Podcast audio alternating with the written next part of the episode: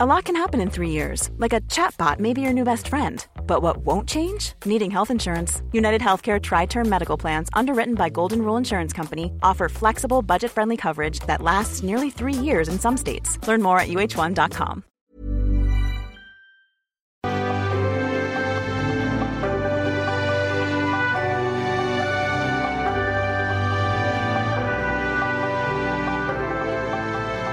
Eran los años 80 y tras su elección como presidente, François Mitterrand creó una serie de monumentos modernos para restaurar la grandeza de París y mostrar al mundo a la Francia moderna. Y entre ellos inauguró el Museo de Orsay, el monumental futurista y controvertido palacio parisiense de la Ópera de la Bastilla, el Arco de la Defensa, inaugurado en 1989 en el año del bicentenario de la Revolución Francesa y el Instituto del Mundo Árabe, un clásico de la arquitectura contemporánea junto al río Sena. Pero tal vez la más grande de todas estas obras, considerada la joya de la corona de la presidencia de Mitterrand, es la pirámide del Museo del Louvre, que se inauguró un día como hoy, 29 de marzo de 1989, y que es la tercera pieza más valorada de ese recinto cultural, solo por detrás de la Gioconda y la Venus de Milo.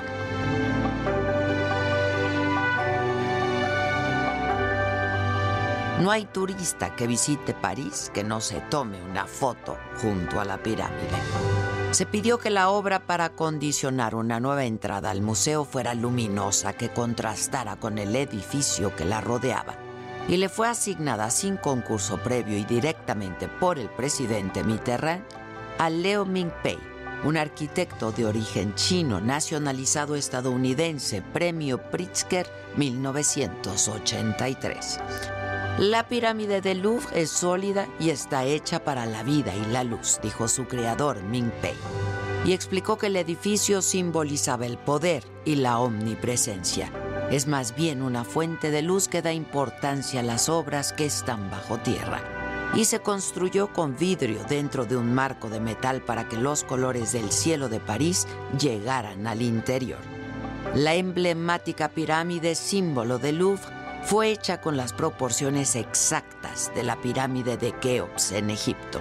Cada cara tiene una pendiente de 51.7 grados la misma inclinación que las pirámides egipcias. En la base mide 35.42 metros de ancho por 21.64 de alto. Está formada por 673 paneles de vidrio transparente sostenidos por una estructura de 95 toneladas de acero y 105 toneladas de aluminio. La pirámide central está rodeada por tres réplicas a pequeña escala y otra pequeña e invertida que se sitúa en el carrusel del Louvre. Las placas de vidrio están compuestas por rombos y triángulos, una combinación que permitió la creación de formas triangulares en proporciones irregulares que le dan un aspecto de joyas talladas y se eleva como una escultura, monumento del movimiento moderno sobre el punto de intersección de los ejes centrales de las fachadas del museo que limita la Cour Napoleón. La pirámide de Louvre es mucho más que un lugar de paso y lo que quiere el visitante es quedarse a contemplar la entrada. Los artistas la describen como un diamante cristalino que sugiere la pureza y la espiritualidad del arte y un sofisticado ensamblaje de referencias a André Lenôtre y a Pink Floyd. Es también un poderoso símbolo político y de poder junto a la pirámide de Louvre Emmanuel Macron celebró en el 2017, junto con sus seguidores, su triunfo en las elecciones presidenciales de Francia. Con los años, la pirámide, que en su momento fue considerada como un despropósito y por la que sus opositores llamaron a Mitterrand un faraón, hoy representa una obra majestuosa, un legado vivo y un emblema del París moderno.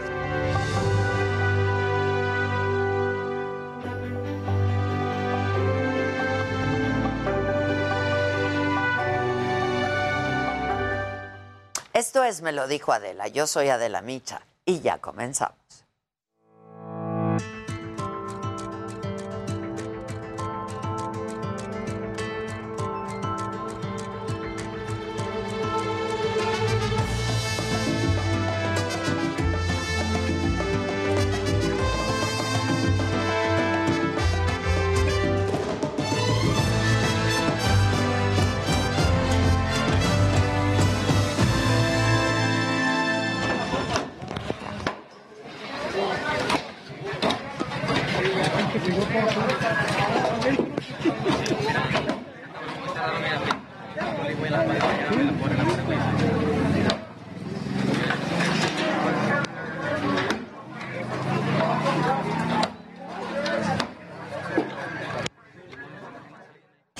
Tres muertos, cuatro heridos. Dejó el desplome de esta avioneta sobre una tienda de autoservicio en Temixco, en Morelos.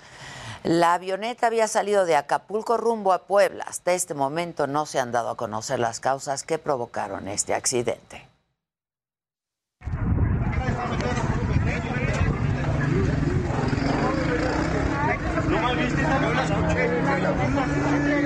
Pero no hay nadie abajo. Hay, hay gente atrás. No sé si lo digo así. Estoy ya dentro y está.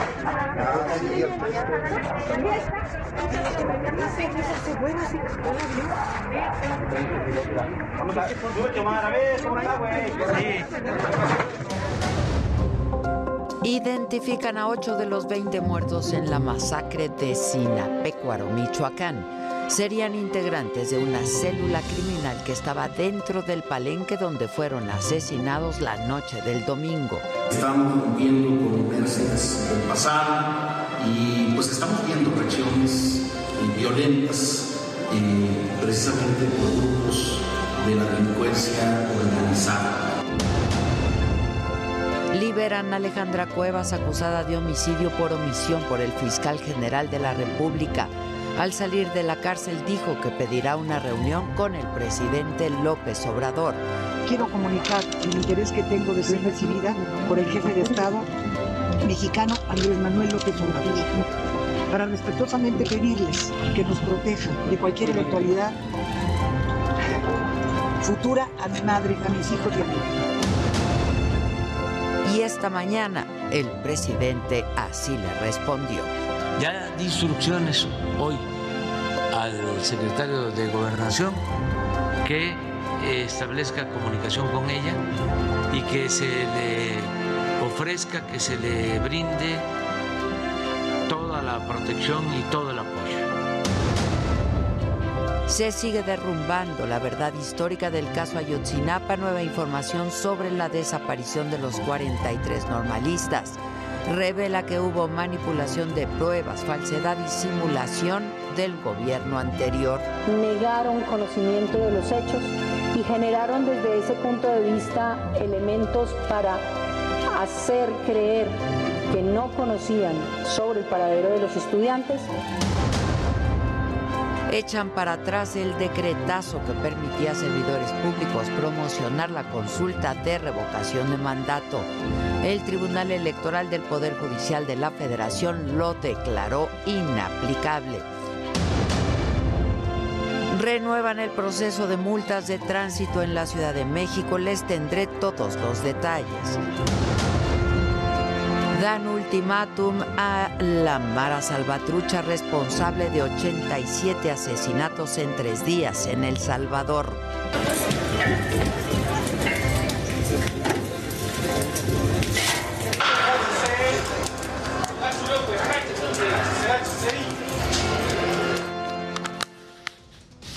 Hola, ¿qué tal? Muy buenos días. Los saludo con mucho gusto. Hoy que es martes, es 29 de marzo. Esto es Me lo dijo Adela y yo, hoy estas son las noticias. Alejandra Cuevas acusada de homicidio por omisión por la muerte de Federico Hertz, hermano del fiscal general de la República. Ayer finalmente salió de la cárcel luego de estar más de 500 días presa. La Suprema Corte de Justicia le otorgó un amparo que permitió su libertad inmediata. Todo el reporte con Verónica Macías. La Suprema Corte de Justicia de la Nación otorgó el amparo liso y llano a Alejandra Cuevas y Laura Morán, ambas acusadas de homicidio por el fiscal general Alejandro Gertz Manero. La resolución de la Corte deja sin efectos la orden de aprehensión contra Morán de 95 años y dicta la inmediata libertad de Cuevas tras 528 días presa. El proyecto del ministro Alfredo Gutiérrez Ortiz Mena fue aprobado por unanimidad. En este se reconoce que Cuevas fue víctima de prisión indebida, ya que para realizar la acusación se utilizó una figura jurídica inexistente. En esas condiciones, la primera razón que advierto para conceder el amparo de fondo es que se le atribuye responsabilidad como garante accesoria. Sin embargo, como lo adelanté desde la sesión anterior en que se vio este asunto y ahora el propio proyecto lo sostiene, esa figura jurídica no existe. Estas conclusiones me parecen a mí suficientes, reitero, para conceder el amparo liso y ya. A mi juicio, el acto reclamado es inconstitucional el ministro presidente de la Suprema Corte, Arturo Saldívar, destacó la atracción del caso por parte del máximo tribunal, ya que aseguró el asunto hubiera tardado años en los tribunales. Los ministros coincidieron en que no hay pruebas que sustentaran la acusación del delito de homicidio doloso contra el hermano del fiscal. Destacar también que esta atracción se llevó a cabo en virtud de las peculiaridades políticas, mediáticas que tenía este asunto, que implicaban la necesidad de que el más alto tribunal, con la legitimidad que lo caracteriza, pudiera resolver este asunto más allá de cualquier duda. Los hijos de Alejandra Cuevas esperaron afuera del máximo tribunal la resolución donde festejaron la votación responsabilizaron al fiscal Alejandro Gertz Manero de cualquier agresión o situación que les ocurra y solicitaron la protección por parte del gobierno federal. Conocemos sus métodos, conocemos la forma en que opera, así que pido la protección de mi madre Alejandra Cuevas, de mi abuela Laura Morán, de mi padre Miguel Castillo, de mis hermanos, porque no queremos que nos ocurra algo. Para me lo dijo Adela, Verónica Macías, Heraldo Televisión. Bueno, y al salir de la cárcel, Alejandra Cuevas dijo que va a solicitar protección para ella y su familia y que buscaría reunirse con el presidente López Obrador. Así lo dijo justo afuera del penal de Santa Marta. Quiero comunicar el interés que tengo de ser recibida por el jefe de Estado mexicano Andrés Manuel López Obrador, para respetuosamente pedirles que nos protejan de cualquier eventualidad futura a mi madre, a mis hijos y a mí, haciéndolo por la vía conducente, pero aprovecho la presencia de todos ustedes. Y bueno, esta mañana ya le respondió el presidente Alejandra Cuevas y esto es parte de lo que dijo. Ya di instrucciones hoy al secretario de Gobernación que establezca comunicación con ella y que se le ofrezca que se le brinde toda la protección y todo el apoyo. La van a buscar ya de inmediato, de mi parte. Bueno, y en otros temas, identificarán a ocho de los 20 muertos en la masacre de Sinapecuaro, Michoacán. Y además la Fiscalía del Estado reveló que integrantes de una célula criminal estaban dentro del palenque cuando entraron hombres a atacarlos. Habla el gobernador de Michoacán, Alfredo Ramírez Bedoya. Estamos viendo controversias del pasado y pues estamos viendo reacciones violentas eh, precisamente por grupos de la delincuencia organizada. Hemos cortado de con cualquier eh, pacto con eh, delincuentes. Eso ya no eh, se da en Michoacán y hoy tenemos un gobierno que tiene el rumbo. Y en Puebla detuvieron a los tres presuntos responsables de asesinar a 10 personas en Atlisco el 8 de marzo. Se trata de Alto N, Brian N y Luis Alfonso N, quienes son parte de un grupo criminal que se disputa la zona por la venta de drogas. La Fiscalía General del Estado ejercitó acción penal en contra de los tres imputados referidos como probables responsables del delito de, de homicidio calificado. Y en Jalisco, familiares de personas desaparecidas que se manifestaban frente al Palacio de Gobierno platicaron con el gobernador Enrique Alfaro pidieron su apoyo para dar con el paradero de sus familiares. El gobernador les aseguró que está en la mejor disposición para dialogar y trabajar con ellos. Vine a platicar. ¿Tú estás coordinando el colectivo? Sí. Sí, bueno, les propongo, yo te tengo que ir a México eh, mañana y regreso mañana mismo. Pero el miércoles eh, instala, eh, reinstalamos la mesa. Yo personalmente le voy a dar seguimiento a los temas que se estén atorando y vamos a ver este, cómo hacemos que se corrija lo que, lo que no funcione. Bueno, en Quintana Roo no hubo una balacera en el aeropuerto internacional de Cancún. El aparente ruido de unos disparos fue causado por la caída de tres letreros metálicos y esto generó pánico entre la gente. Pues por razones evidentes, ¿no? La gente salió corriendo de la terminal, como veíamos, pero afortunadamente no fue eso, se cayeron tres eh, espectaculares, digamos. Y en más información, se reveló nueva información sobre la desaparición de los 43 normalistas de Ayotzinapa. Y de esto nos habla Luis Pérez Curta.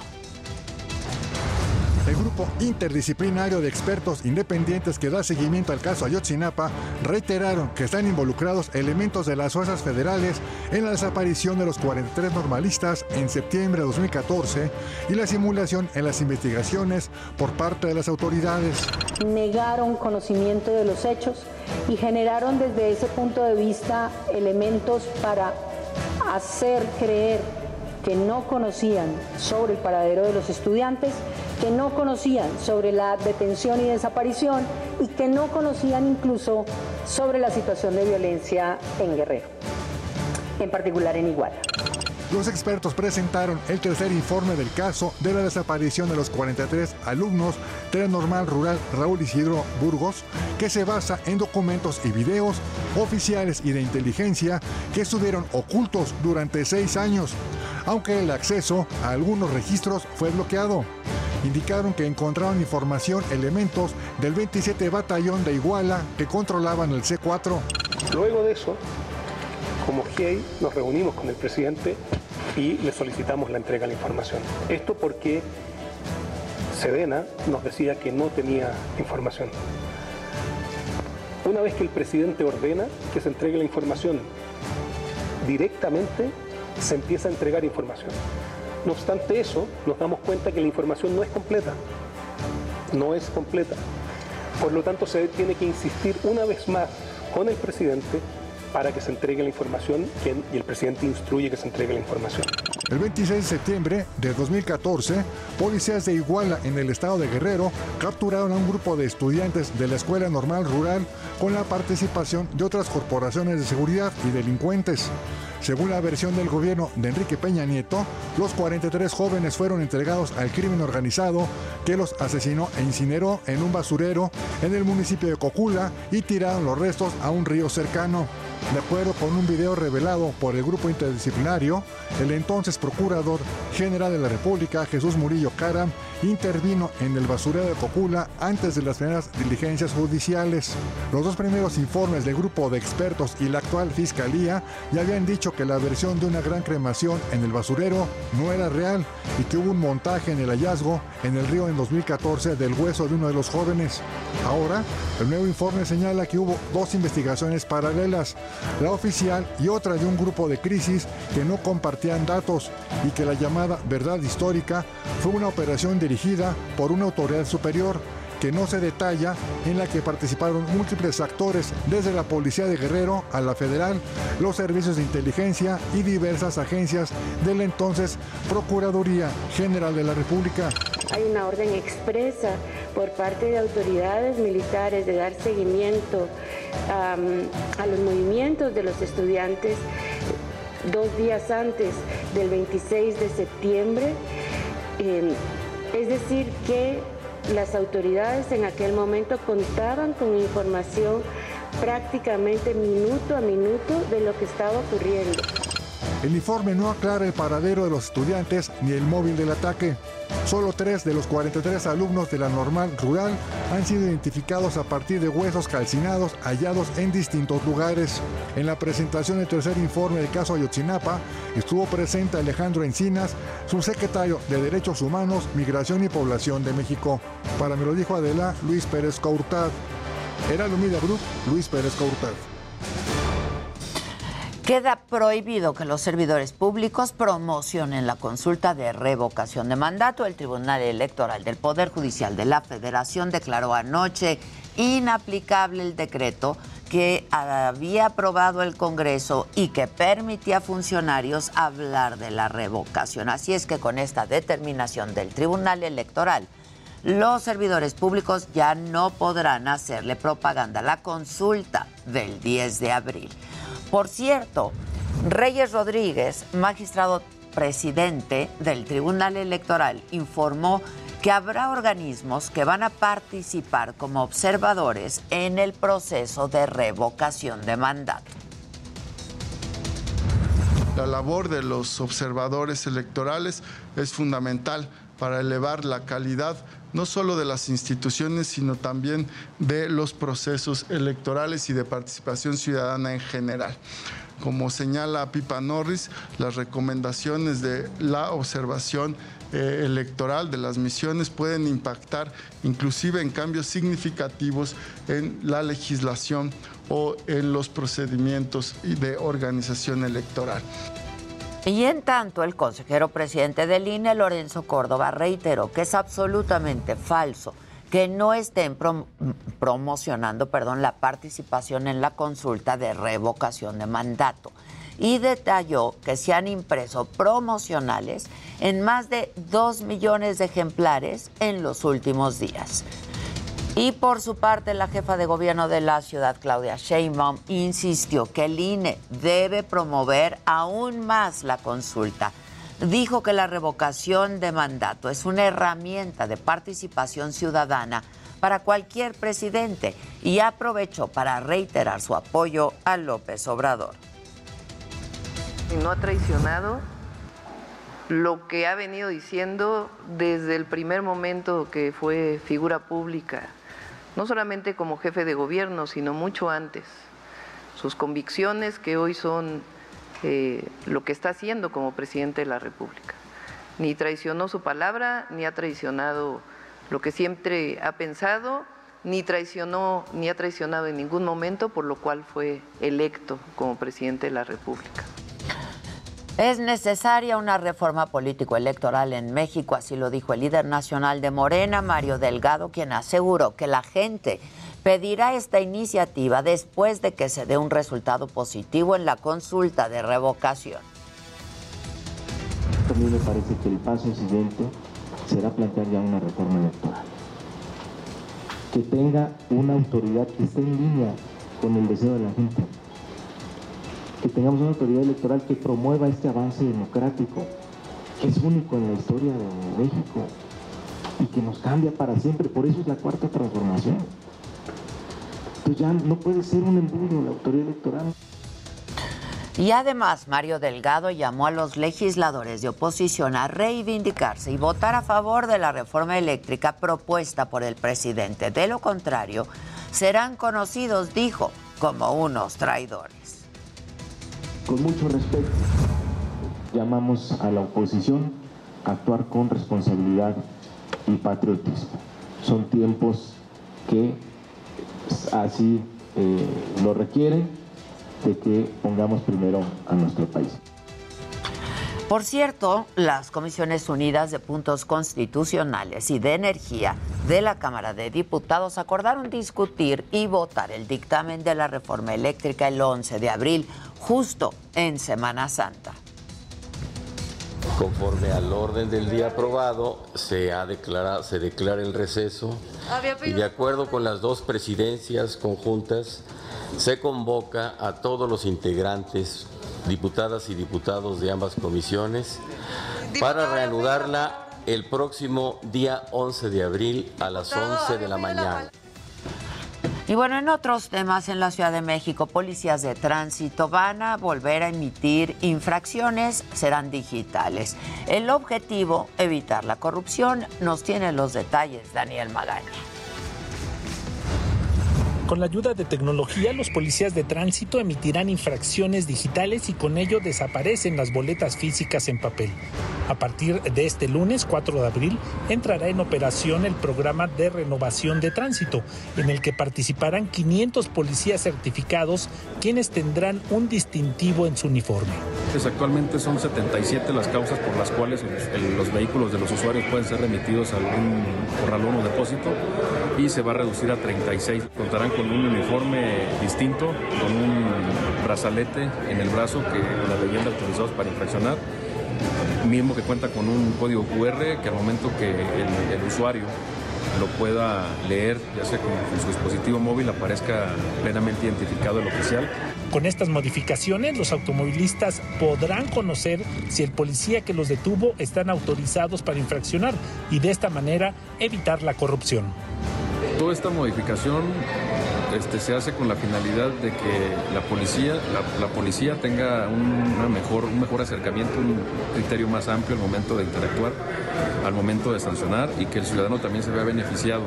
Se trata de mitigar también los temas de corrupción, se trata de que recuperen la confianza del ciudadano en su policía. Pero ¿Conocen los automovilistas el reglamento de tránsito y cuándo pueden ser remitidos al depósito de vehículos? Algo escuché, pero no, no los conozco. Los principales motivos por los cuales un vehículo puede ser llevado a un corralón son dejar el automóvil en camellones o glorietas donde existan señalamientos restrictivos, áreas de concentración masiva, pasos de emergencia, además de circular por vías ciclistas o carriles confinados. Una vez levantada la infracción, el conductor podrá realizar el pago con descuentos en los primeros días. Tendrán un descuento del 90% si lo paga en los primeros 10 días. Ya del día, al concluir el mes, será un descuento del 50%, porque prácticamente sigue siendo una, un descuento muy, muy importante para que puedan ser mucho menor la, la multa y precisamente que no se den este tipo de, de, actos de corrupción. De esta manera se busca que la ciudadanía tenga una mejor imagen de la policía de tránsito. Para, me lo dijo Adela, Daniel Magaña. En el día 34 de la guerra, la delegación rusa en Estambul, Turquía, anunció dos pasos para eh, desescalar el conflicto en Ucrania. Según la agencia de noticias rusa RIA Novosti, se trata de una drástica reducción de la actividad militar en las ciudades de Kiev y en Chernigov y la posibilidad de una reunión ya entre el presidente de Rusia, Vladimir Putin, y el de Ucrania, Volodymyr Zelensky. Y por otra parte, el vocero del Kremlin reiteró que Rusia no está planeando usar armas nucleares en este conflicto, sin embargo dijo que solo las utilizarían en caso de que exista una amenaza a la existencia, así lo dijo, de su país. Y el presidente de Ucrania, mientras tanto, se mostró cauto ante la liberación de Irpin. Anoche confirmó que las tropas rusas están siendo expulsadas de esa ciudad, pero advirtió que es demasiado pronto para hablar de seguridad en esa región porque la lucha continúa. Y tenemos más información internacional en este lado del continente, en El Salvador. El presidente Nayib Bukele dio un ultimátum a las pandillas de la Mara Salvatrucha, consideradas responsables de 87 asesinatos en tres días, y los amenazó con aumentar los castigos a sus más de 16 mil miembros que están encarcelados. Nayib Bukele también pidió a la Asamblea Legislativa decretar el régimen de excepción. Vista abajo, vista abajo, señor. Abajo, ya digo, ya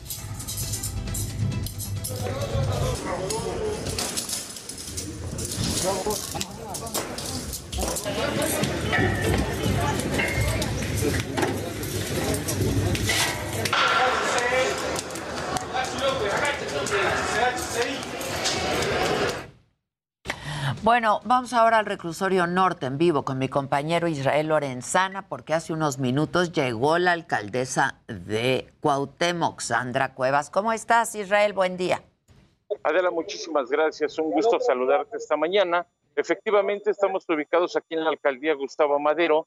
Son los juzgados penales anexos al reclusorio preventivo norte, el famoso Reno Adela, en donde han llegado, por supuesto, ya medios de comunicación. Fue exactamente minutos antes de las nueve de la mañana cuando la alcaldesa Sandra Cuevas, la alcaldesa de Cuauhtémoc, ingresó a estos juzgados. Y es que aquí un juez va a decidir si es válida la, la disculpa de la alcaldesa Sandra Cuevas a los mandos policíacos, quienes consideraron que la disculpa pública que se ofreció por parte de la alcaldesa el pasado jueves, pues no reunía las características de ley.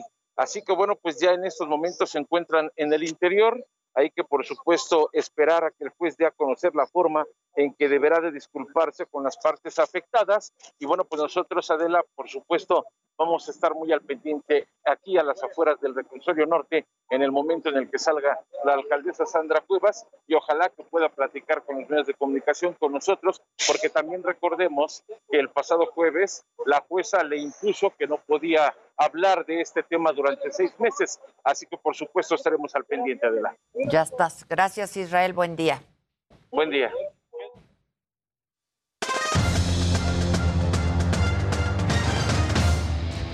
Ade, muy buenos días, qué gusto saludarte. Hace unos días platicábamos de lo que podía suceder con el Fan ID. Bueno, pues resulta que ya llegó el comunicado emitido por el Instituto Nacional de Transparencia y Acceso a la Información y Protección de Datos Personales, donde mencionan que se necesitan juntar con la Femex Food porque no saben absolutamente nada de cuál es el proceso. John de Luisa contestó que van a trabajar en conjunto para dar la seguridad necesaria que necesite el INAI.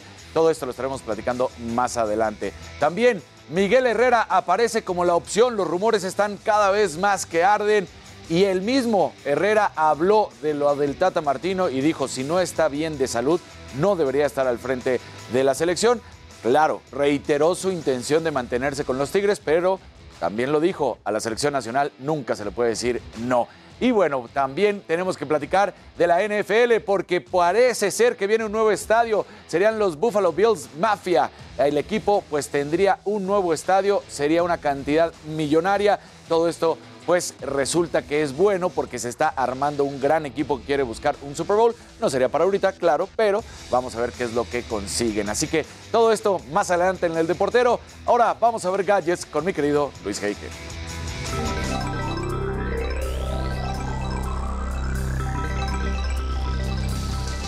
Muy buenos días y bueno, Elon Musk y Jeff Bezos pagarían hasta 215 mil millones de dólares en impuestos bajo un nuevo plan fiscal de Joe Biden. La idea es recaudar más ingresos las 400 familias más acaudaladas de Estados Unidos. Y bueno, ayer el Bitcoin finalmente superó la línea de los 47 mil dólares, llegando incluso a los 48 mil 200. La última vez que el Bitcoin alcanzó esas cifras fue el 2 de enero bueno, de este mismo año y después de ahí todo se vino para abajo. Y bueno, según el sitio especializado de WhatsApp, WhatsApp Beta Info, la red social está comenzando a probar una nueva característica, la cual va a permitir compartir archivos de hasta 2 gigabytes. Pero bueno, estimado Jimmy, ¿tú a quién traes? Entre piernas.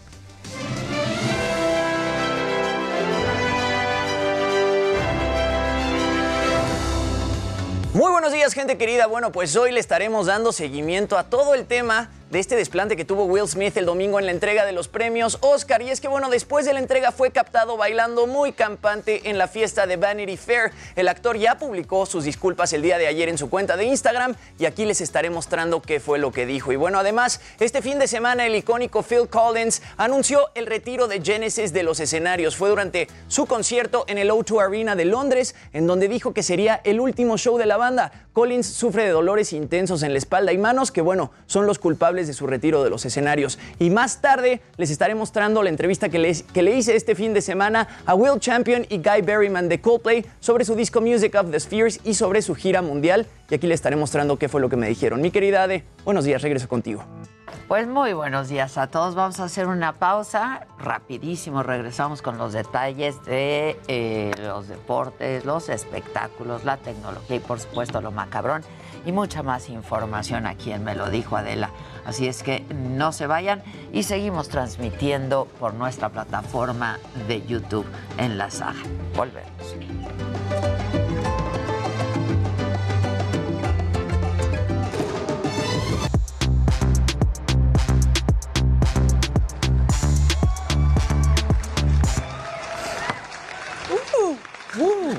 Días. Buenos días. Buenos días, Hola a gente todos. querida. ¿Cómo Yo están? soy como la mi. Saluden, muchachos. En su casa.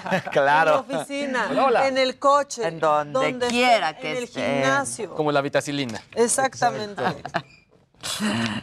estamos más efectivos nosotros. Exacto. Nosotros estamos más efectivos. Menos pegajosos. Menos, pegajosos. Mira. Menos, res- Menos resbalosos. Exacto. Ah, mira nomás. Mira, mira. Órale, de lo que se entera uno. De lo que se entera chat. uno. Ya. Este, ¿qué quieren? ¿Quieren macabrón? ¿Quisieras deportes, espectáculos? ¿Qué quieren? Lo que quieran. bien. ¿Macabrian? A ver. Echen el Macabrian. Macabrian.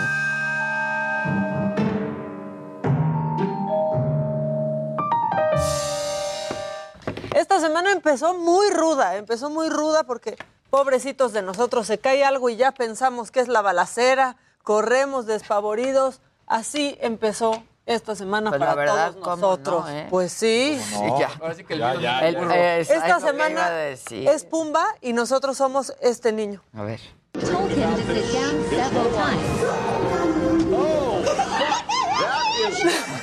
Es como pajarito. Sí, ¿te acuerdas de pajarito? Claro. Le dio un pájaro piedra al, al niño. Pajarito, claro, el toro.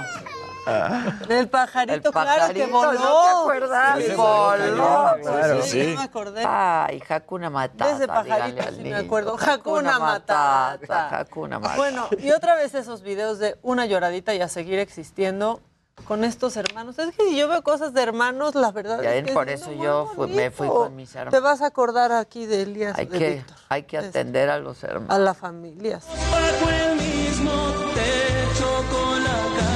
Ay, ya. No, no, no, pero eh, es que sí me dieron ganas de llorar, la verdad. Ay, no. Ay, no, no, no. Y con la canción del Buki de los hermanos. Ah, ay, ay, ay. Qué hermosos somos los hermanos. Ve. Y Ay, le da besos a la hermanita. precioso. Bueno, este, y en una más de este es mi país, esta es mi gente, esta botarga dice, más vale decir aquí corrió que aquí quedó, porque a él le pagan nomás para bailar, no para andarse defendiendo de asaltantes. A ver. Miren, ahí está el doctor Simi atrás bailando, ¿no? Diciendo feliz. Comienza el asalto. ¿Se da cuenta? ¿Qué dice? ¿Qué voy a hacer? Sí. ah. Sale corriendo. Pero además le ponen la música. Claro. ¿Cómo Aparte, que- ¿cómo voltea y se da cuenta de lo que está pasando? No defendió su changarro. Ahí, deteniendo el anuncio de Galaver, que es del el medicamento este para la grura, dice, no, Galaver. Galaver. Pues sí, pues sí, le pagan para otras cosas. Y bueno, eh, esta abuelita se dejó llevar por este efecto de TikTok, pero lo hizo muy real. Y ahorita se van a dar cuenta por qué. Y Entonces ahí invita a la abuelita a esto. Y la abuela se lo cree, se lo empieza a creer y se cayó de verdad.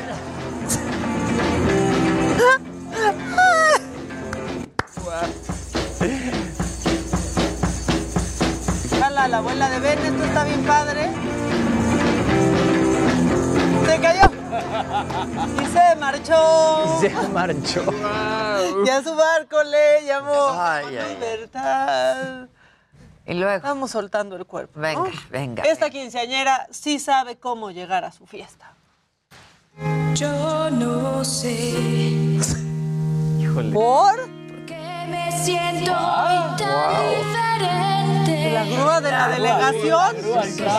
Quiero nada.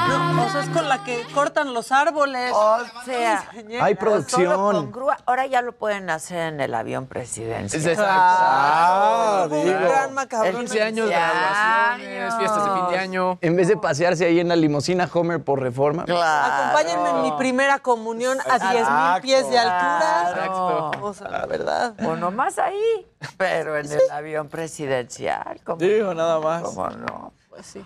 15 años. Y aparte, la empresa que era Mexica Olmeca. Mexica Olmeca. Maya Mexica Olmeca o algo así, ¿no? Sí, Maya Mexica. algo así. Olmeca. Exacto. Mexica Olmeca. Bueno, por si ocupan. Exacto. Sí. Por si ocupan. 80 personas, Ahora, 250 la mil. semana que viene es mi 3.500 cumpleaños. por persona. Claro, Sale, ¿eh? sale. La semana que entra de mi cumpleaños 36, tal vez, tal vez sea esa la opción. ¿no? ¿Quieren otro macabrón o No, ya venga estuvo? el que sigue, por favor. La que sigue, por favor.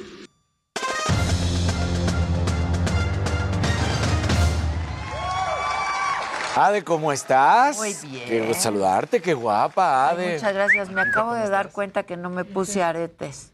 Ay, a mí también me falta. A ver, ¿Y te ah, ya vi. Bájenme estos, por favor. Exacto. Bájenme las lámparas. Eso, ese de ahí, mira. Ese de ahí. Agarren algo para que se Este, este por favor. de ahí.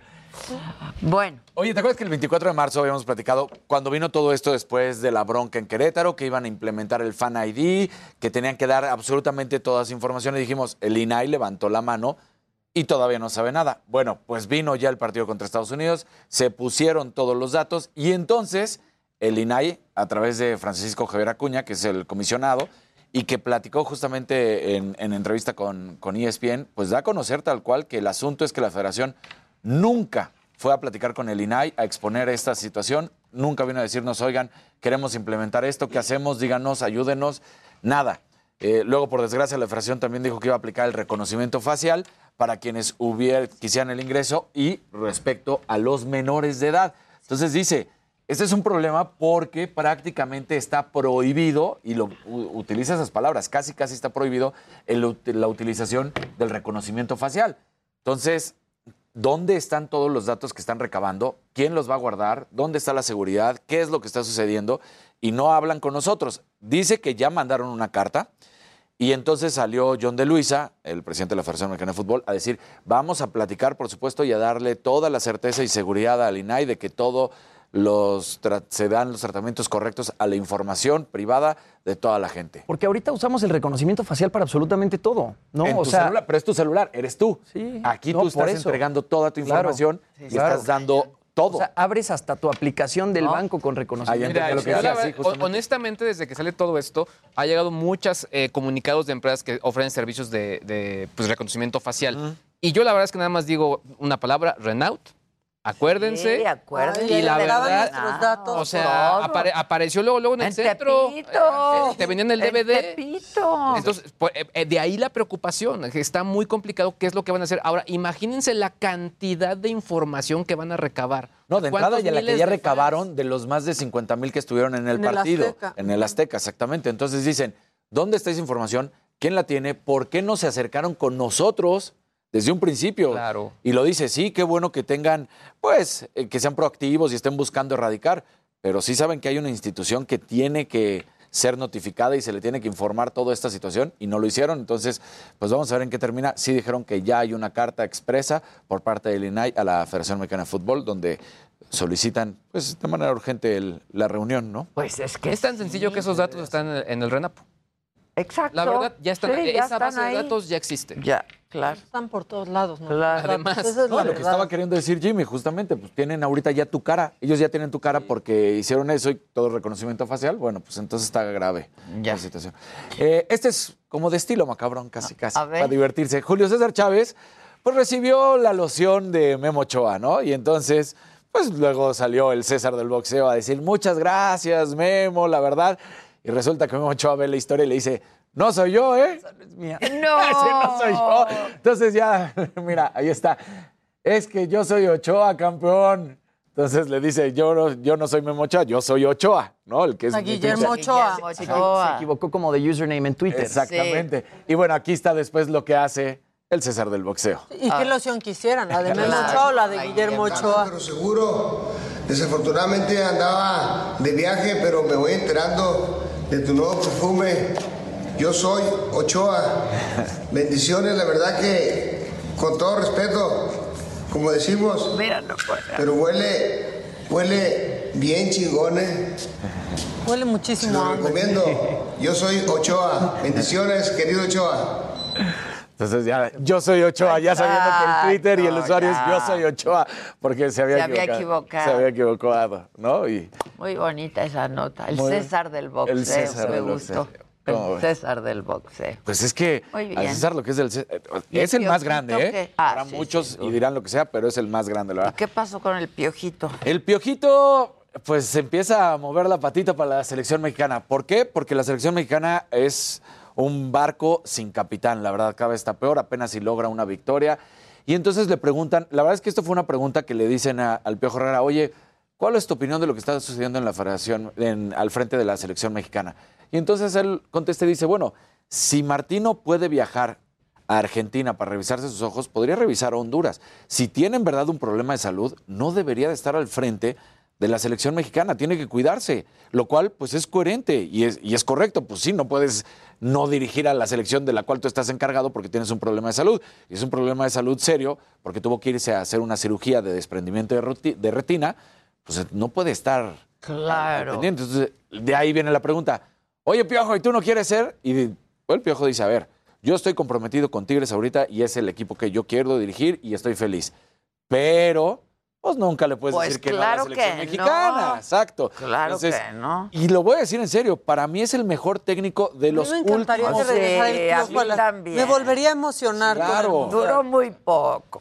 Duró muy poco. Duró Aquí muy lo poco. tuvimos en esa mucho. mesa, platicamos qué fue lo que Sí, sucedió. Duró muy poco. Duró muy poco. Y, y en verdad que trae, para mí es el último de, de los pupilos de, de la Volpe, el mejor, el que sacó las tres estrellitas. Es un gran, Sí, gran la técnico. verdad, Y ve a sus equipos cómo juegan, son ofensivos. Habla con él, Adela, dile que ya Voy a hablar, serio voy a hablar, que Estamos ya recuperar estuvo. la ilusión en la selección. Ya vas. Ves la selección ahorita y es horrible. En verdad. No, no, no. Tú dices que estabas dormida con los, con los Oscar. Yo estaba dormido con el partido. Que Yo- fue co- contra de- Honduras. Honduras. Y se ganan en Se sacó uno. Sí, 1-0. no, o sea, Un tanto, Honduras es el peor lugar Honduras, del Honduras. octagonal. Cuatro puntos. No, es una cosa. Bueno. en fin, la que sigue, por favor.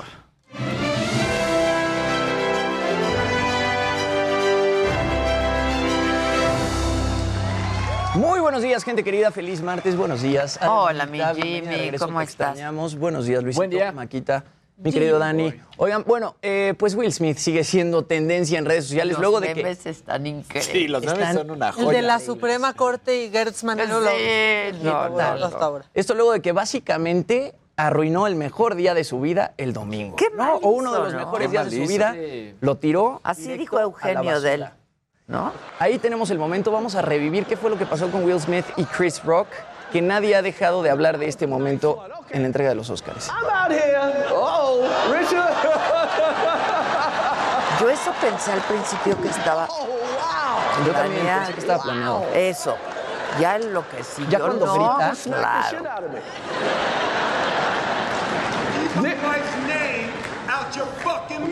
Cuando yo escuché ese grito, ya dije, hijo, ya. Nuestra paisana Lupita Nyong'o Sí, no, lo- no da crédito. I'm going to, okay? That was a greatest night in the history of television. Okay. Okay. qué fuerte momento. Como dices tú, yo primero pensé que era actuado. El no, la golpe yo pensé que era actuado. Sí. Y ya después dije. Ya después- "Oh, algo Incluso ¿Cómo está. lo dan? O sea, sí parece como de película, ¿no? No, que O sea, se levantó y se eh, paró exacto. y el cachetado. Y escuchas cómo cambia todo el ambiente en el Dolby Theater una vez que él grita. Que primero todo el mundo se está riendo, todo el mundo piensa que es una broma cuando le pega y cuando él grita se escucha como todo el mundo se queda callado, ¿no? Dicen que Chris Rock cuando regresó al backstage estaba súper nervioso, no tenía idea qué hacer, le pidieron a toda la prensa que estaba en el backstage que bajara las cámaras y él se fue a la fiesta privada de Madonna, al after party de los Óscares para que pues no, no, no, no diera ningún tipo de nota y no pudieran tomarle fotos porque supuestamente sí le dejó algún tipo de, de moretón. Por ahí yo encontré algunas notas que decían que supuestamente le dejó algún tipo de moretón. De hecho, él tiene una presentación en Atlantic City este fin de semana y estaban viendo si la cancelaban, cancelaban o no. Por el otro lado, Will Él se Smith. vio mucho bien. eh, Muy, Muy bien. bien. Muy bien. Ante, ante Porque el no ataque, ¿no? Es que la verdad es que al principio podíamos no entender porque al humor de los Óscares no se le estaba entendiendo. O Yo sea, no era le este estaba tipo de humor de. Amy Schumer que no le das el golpe. A mí no me gustaron, ¿eh? Las chavas. Entonces o sea, ser Perdón, como- porque no. a Esas chavas son buenas improvisando y No, no, no. De hecho, o sea, muy- al final- se vio muy guionado todo. En cuanto, Todo. En cuanto al rating, tal cual, iba en 9 millones de audiencia y justo cuando su- sucede el cachetadón, sube a 13 millones. Sí. Es un pico Y impresionante. terminó como en Impresionante. 15.4. O sea, a diferencia del año pasado, sí subió, pero a raíz de esto que hizo Will Smith. Pues sí. Y bueno, mientras todos estábamos debatiendo en redes sociales si había sido real o no, Will Smith se fue a celebrar a la fiesta Al de Vanity. Vanity Fair. Ahí lo vieron bailando y cantando esta rola Summertime eh, del príncipe del rap. O sea, ahí lo vemos muy feliz con su Oscar en mano. No, todo el mundo pues grabándolo. Era la sensación. Yo creo que él ni se había enterado todo lo que estaba pasando en redes, que era tendencia en todos lados. Ay, no, pero se Ay, esperaba, no, ¿no? ¿cómo Sabía. Qué mal que la no? gente festejara. Y me parece que ¿Cómo su, no? su disculpa Era que como también- para cambiar la decisión. Claro, de- claro. No le debían haber dado el Oscar. Era hecho, como para cambiarlo. Estaban diciendo que después de que pasó esto, había conversaciones entre la gente de seguridad para ver si sacaban a Will Smith del Dolby, del Dolby Theater, pero al final decidieron este, dejarlo Ahí ahí. lo decíamos, hasta pudo haber llamado a la policía uh, Chris Rock y decir, me acaban de golpear. Es y que- pues puede. Claro, y no lo hizo. No lo hizo. Y no presentó No, cargos y decidió nada, no presentar cargos. Bueno, ayer la, la academia publicó un tuit, ¿no? En el que condena pues toda la actitud de, de Will Smith, pero ahora ya en un comunicado enviado a la AFP ya dijeron hemos iniciado oficialmente una revisión formal del incidente y estudiamos otras acciones y consecuencias en concordancia con nuestros estatutos de conducta y la ley de California. La academia condena las acciones del señor Will Smith en el evento de anoche. Ahora, los castigos podrían ser la suspensión temporal o definitiva de la academia de Will Smith o sí podrían quitarle el Oscar que se llevó el domingo. Y bueno, ayer también sucede esto que todo el mundo estaba esperando. Will Smith pide disculpas muy tarde en su cuenta de Instagram.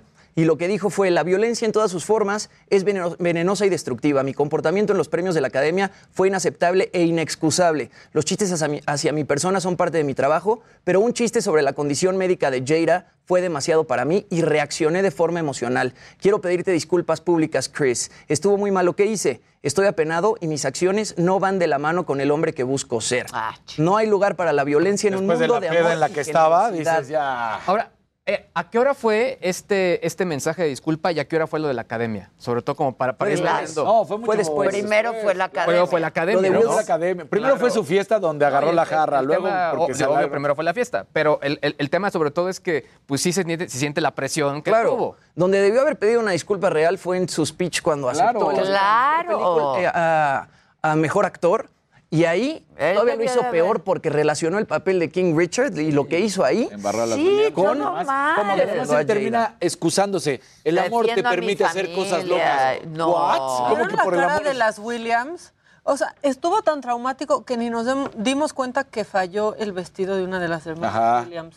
Y dejó ver de más. Pero Sí. yo sí me di Pero- cuenta. Pero nadie ¿cómo lo comentó porque Todo el estábamos solo incidente, impactados. Un montón de cosas se perdieron. O sea, no, pero yo sí me de- fiqué, se le veía el pezón. Sí. Claro, Sí, sí, sí. por supuesto. Todo mal, ¿no? Todo mal estuvo. Y aquí mezclándolo con temas deportivos, ayer este pseudoboxeador Jake Paul eh, publica un tweet, ¿no? Diciendo, yo ofrezco 15 millones de dólares tanto a Will Smith como a Chris Rock para que se suban a un ring de box. Ay, sea, ay, 30 ya 30 también. millones en total. 30 millones en total para que resuelvan sus diferencias. Es que, Bueno, es, no es que ya Ahora es poca pelea. cosa, ¿eh? Ahora, hay bueno. quien dice que Chris Rock y Will Smith podrían conducir el Oscar el año que entra. O sea, ya a ese nivel de, de- de chisme va todo esto. No, pero si Ya lo suspenden, si lo suspenden algo. y lo. o- a mí, para mí lo más justo Ahora es que le hubieran quitado el Oscar. Ah, Para mí Que también. en ese momento no se lo hubieran dado. Y se comentamos. el- Que el- cambiara. Will- o Will quedara Smith vacante si quieres, si no. Tiene que presentar el Oscar a Mejor Actor, ¿no? Porque él ganó este año. Exactamente. Como Anthony Hopkins presentó este Eh, año a Will Porque Smith, lo ganó el pasado. el próximo año tendría que ser este Sí. él. Entonces ya veremos qué, qué pasa con Will Smith. Híjole. Así las cosas. Bueno, el que sigue, por favor. La que sigue, por favor.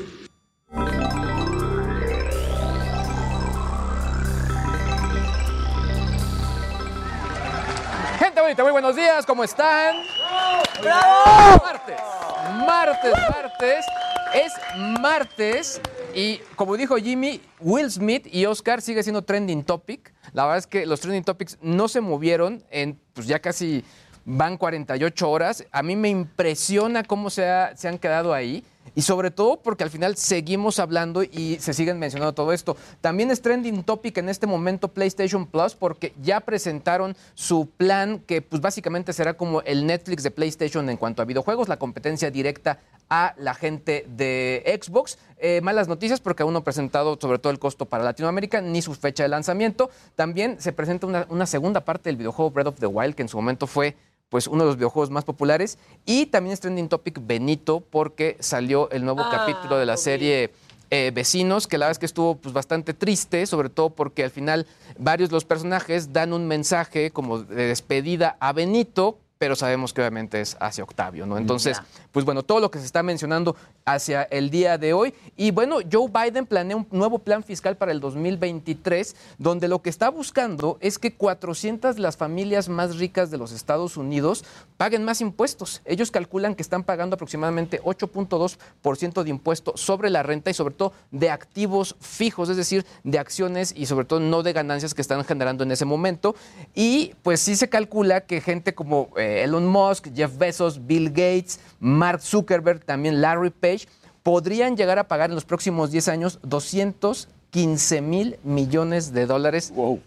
Pues la verdad es que pues sí, sí se llevan una gran, gran lana y sobre todo, pues bueno, es mucho dinero el que se están llevando sobre todo por sus acciones y lo que quiere el gobierno de Estados Unidos es que sea únicamente el 20%. Es lo que dijo AMLO que Biden le preguntó que cómo le hizo para que paguen los ricos. Exactamente, tal Es cual, ¿eh? tal cual, tal cual.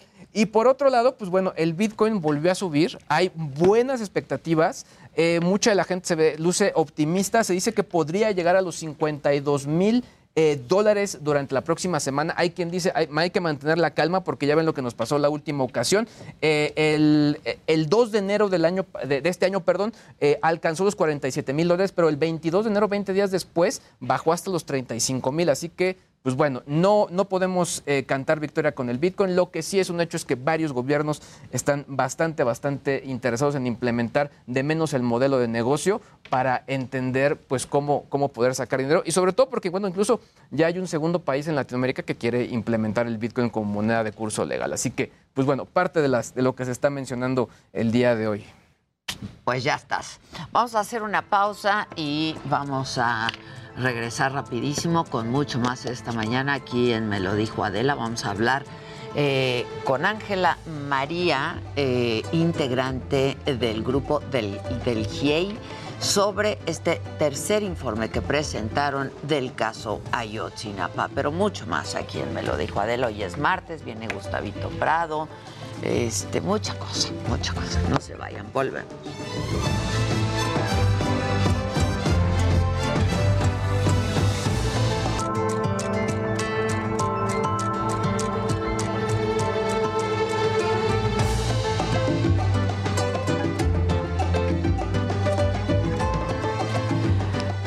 Tercer informe del grupo interdisciplinario de expertos independientes, el GIEI, revela una serie de mecánicas, falsedades, ocultamientos y simulaciones del gobierno anterior en el caso Ayotzinapa. Pero lo más relevante de este reporte es que pone en evidencia que la Marina manipuló la escena del basurero de Cocula, a partir de la cual se construyó la llamada verdad histórica.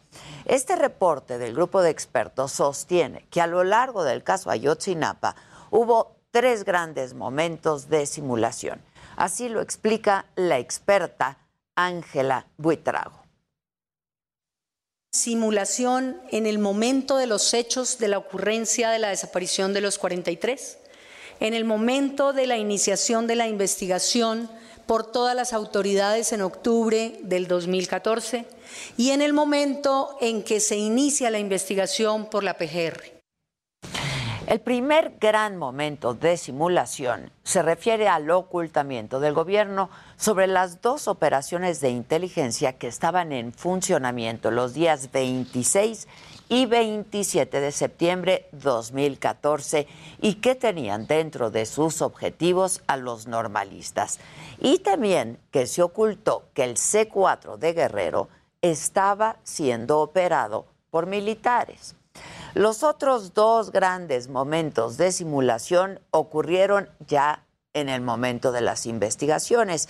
Primero la que se hizo a nivel local y luego la de la extinta PGR, Procuraduría General de la República. Según este informe, las autoridades ocultaron que algunos de los normalistas fueron conducidos a la barandilla, que es una bodega gestionada por la policía de Iguala.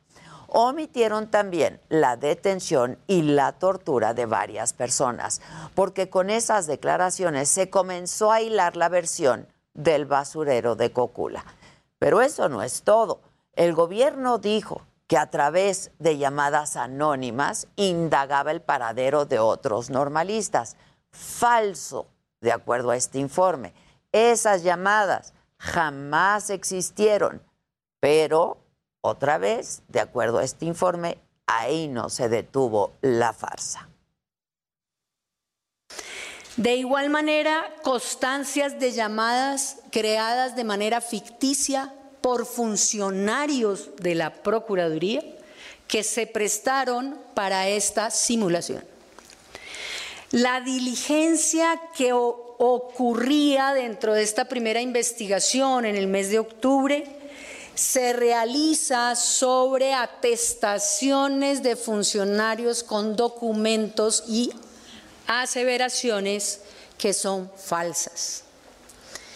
Desde ese punto de vista también encontramos que hay simulaciones en las fechas de captura de los detenidos. Agregó la experta que las tarjetas informativas que fueron entregadas por las policías de todos los niveles de gobierno durante la primera etapa de la investigación eran falsas, igual que las bitácoras, y además cambiaron las placas de las patrullas que participaron en los hechos. Y de acuerdo con el GIEI, el acta de diligencia del río San Juan es falsa, dado que la agente del Ministerio Público que la firma no estuvo ahí. En todo este panorama hay una revelación que es mayúscula. El GIEI entregó un video inédito donde se advierte una compleja operación en la que la Marina manipula la escena del basurero de Cocula. Los documentos oficiales señalan que el 5 de octubre del 2014 las autoridades locales ya estaban resguardando este lugar. Una semana después, el ejército fue y aseguró que no encontró nada, pero el 27 de ese mes, sorpresivamente, se reportó del hallazgo de restos. Horas antes, la Marina había estado en el lugar, modificando la escena. En el video se ve como tres camionetas de las Fuerzas Armadas llegan al basurero. Varios marinos bajan y junto a ellos se ven tres bultos blancos. Luego prenden una fogata y cuando el dron enfoca nuevamente, estos bultos ya no están. ¿Qué eran? ¿O qué pasó con ellos? No lo sabemos al día de hoy. Durante siete años, este video de un dron que sobrevuela el lugar estuvo oculto y en posesión del área de inteligencia del gobierno hasta el día de ayer. Ese 27 de octubre del 2014, pasadas las 8 de la mañana, un convoy de vehículos de la Marina y de la PGR llegó al basurero. Ahí iba el entonces titular de la Procuraduría, Jesús Murillo Caram. Y también en ese momento un helicóptero trata de aterrizar en la zona alta del basurero y se desconoce con qué fines. Y hago especial énfasis en lo ocurrido en Cocula porque es ahí donde se encontraron los restos del normalista Alexander Mora. A partir de eso se reforzó la versión que dio el gobierno anterior. Pero con esta nueva información, ahora pues sabemos que la escena fue manipulada y las dudas crecen y hay más preguntas que respuestas. Pero al respecto, esto dijo Claudia Paz y Paz, experta del GIEI. Creo que la pregunta es fundamental sobre eh, los restos de Alexander Mora y es porque sin duda y eso es científicamente demostrado, el reconocimiento es válido. Esos restos eran de Alexander Mora. El problema es que todo el resto de las diligencias son falsas. Entonces tenemos un hallazgo, ¿cierto?, con una base jurídica nula. Y justamente es una tarea esclarecer, investigar y determinar cómo llegó este resto a este lugar. Y bueno, de este informe se desprende que la versión del basurero de Cocula fue una manipulación absoluta, lo mismo que la investigación. El gobierno, pues no solo le ha mentido a los padres de los 43, nos mintió a todos y eso no puede ni debe quedar impune. Pero recordemos también que este gobierno se comprometió a abrir toda la información del caso para llegar a la justicia.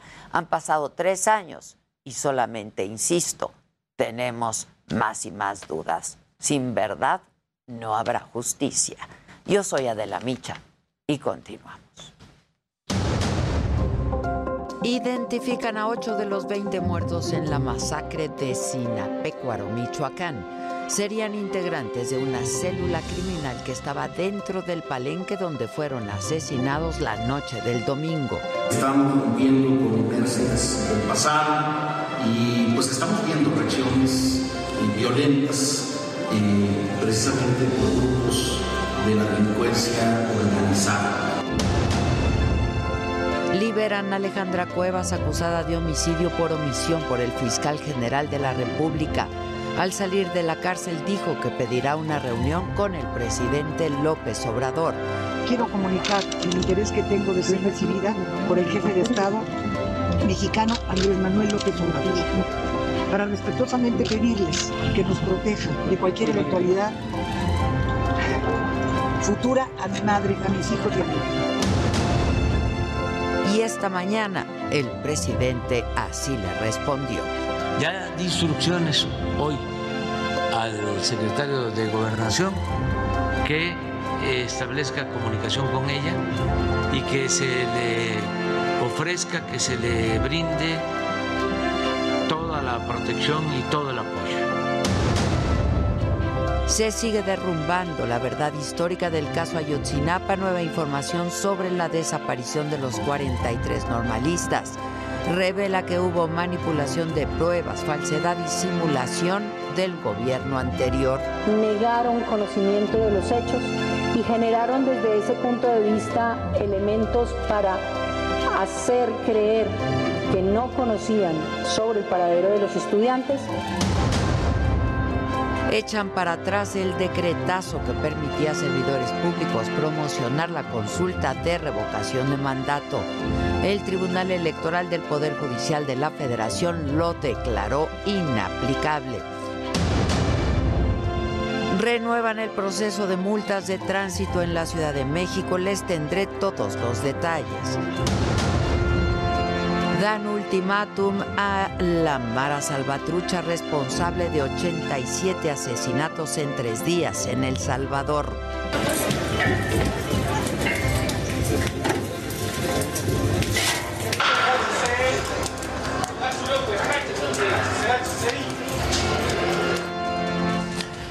Bueno, hoy en la mañanera el presidente habló sobre este informe de la desaparición de los 43 normalistas de Ayotzinapa, en el que, como les comentaba ya, se revela que elementos de la Marina manipularon el basurero de Cocula.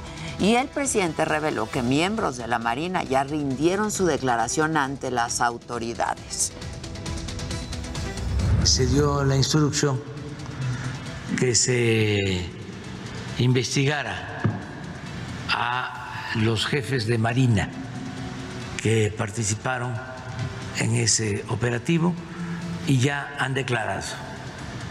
¿Ante quién, perdón? Ante la Fiscalía. ¿Cuántos son?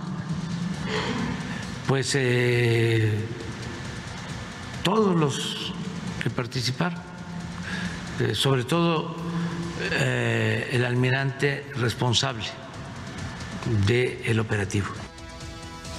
Y en más información de la mañanera, el presidente habló sobre el caso de Alejandra Cuevas, acusada de homicidio por omisión, por el fiscal general Alejandro Hertz Manero. Dijo que la decisión de dejarla en libertad demuestra el verdadero estado de derecho que hay en el país. Celebro que se haya tomado esa decisión por la Corte y creo que es la mejor manera de enfrentar las controversias, los conflictos, los problemas, el que nos eh, ajustemos al marco legal y que prevalezca un auténtico, un verdadero Estado de Derecho. Sobre la sequía que atraviesa Monterrey, Nuevo León, el presidente dijo que hoy se va a reunir con el gobernador del estado, con Samuel García, para hablar de este tema del agua. Reiteró además que van a seguir apoyando a la entidad para enfrentar este problema. Hay un plan conjunto que se ha venido aplicando. Nosotros ya hemos invertido como dos mil millones de pesos para el abasto de agua en eh, Monterrey, en la zona metropolitana, y lo vamos a seguir haciendo. Y el presidente habló sobre la prohibición para que los servidores públicos promocionen la consulta de revocación de mandato. Y a pesar de que no sabía sobre esta resolución de la Sala Superior, criticó al Tribunal Electoral del Poder Judicial de la Federación. ¿Cómo uh, se va a anular un acuerdo del Poder Legislativo que tiene que ver con la promoción a la democracia? ¿Y cómo un tribunal electoral va a estar en contra de que se difunda una consulta, un plebiscito, un referéndum. Es este una paradoja. Y bueno, ante esta situación, el presidente dijo que terminando la consulta de revocación de mandato, enviará una reforma político-electoral. Y esto con el objetivo de garantizar la democracia y evitar que haya consejeros o magistrados que no tengan vocación. Voy a proponer que sea el pueblo el que elija a los consejeros electorales y a los magistrados. De manera directa. ¿Por voto? Con voto abierto. No, no, permítame. El pueblo va a elegir de forma directa. Se acabó, o espero que se acabe, lo de los acuerdos cupulares, contrarios al interés del pueblo. Vamos ahora con mi compañero Francisco Nieto, tiene más información de la mañanera. Paco, ¿cómo estás? Buen día. Adela, ¿qué tal? Muy buenos días. Hoy el presidente López Obrador mandó un mensaje a los turistas que ayer se espantaron en, la, en el aeropuerto internacional de Cancún. El presidente les dijo que México es un país con paz, donde la violencia está muy limitada en regiones de, del país. Y bueno, pues esto lo, lo dijo luego de que eh, eh, explicó que hubo un invento por parte de los medios de comunicación respecto a que hubo una supuesta balacera en la terminal 3 del aeropuerto internacional de Cancún. El presidente explicó que eh, la violencia está acotada, que están bajando los homicidios y que pues pueden venir a disfrutar de las playas de este país de, que se encuentran completamente seguras. Y como tú ya lo adelantaste, pues hoy terminando la mañanera tiene encuentros con el gobernador de Nuevo León, Samuel García, y también con el gobernador de Jalisco, eh, Alfaro, para revisar este tema del abasto de agua en las zonas metropolitanas, tanto de Guadalajara como de Monterrey. Ya está en estos momentos el, el gobernador de Jalisco y a las 11 de la mañana está llegando a Palacio Nacional Samuel García para tratar este tema de la presa Libertad allá en Nuevo León. Porque esto es parte de lo que ocurrió en esta mañana y de lo que está sucediendo después de la conferencia. Pues muy bien, Paco, muchas gracias. Les adelanto de que hay que estar pendientes el día de hoy, este martes. El presidente López Obrador va a tener reuniones con los gobernadores de Nuevo León y de Jalisco, Samuel García, Enrique Alfaro, respectivamente. A dos años del asesinato de la periodista veracruzana María Elena Ferral, la organización Reporteros Sin Fronteras realiza un It's that time of the year. Your vacation is coming up. You can already hear the beach waves, feel the warm breeze, relax, and think about work. You really, really want it all to work out while you're away. Monday.com gives you and the team that peace of mind. When all work is on one platform and everyone's in sync, things just flow wherever you are. Tap the banner to go to Monday.com.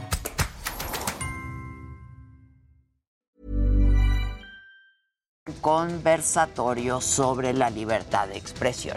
Y la organización Gire presenta un informe sobre los derechos reproductivos y laborales de las trabajadoras del hogar. Pendientes en el mundo, por supuesto, de Ucrania y Rusia, se tiene previsto continuar hoy en Turquía con esta nueva ronda de negociaciones para poder poner fin a la guerra que lleva ya más de un mes. La organización Amnistía Internacional presenta su informe sobre el estado de los derechos humanos en el mundo y señala que América sigue siendo la región más desigual y más afectada por la pandemia. Y eh, la realeza británica y europea, incluidos los reyes de España, van a participar junto a representantes políticos y de la sociedad civil en una ceremonia religiosa en memoria del difunto duque de Edimburgo, esposo de la reina Isabel II, cuyo funeral hace casi un año se vio restringido por la pandemia. Todo esto va a ocurrir el día de hoy y de todo esto, por supuesto, estaremos muy pendientes y muy atentos para informarles en los distintos espacios noticiosos del Heraldo y por supuesto en nuestra plataforma de la saga. No se vayan, hacemos una pausa rapidísimo y volvemos con mucho más esta mañana.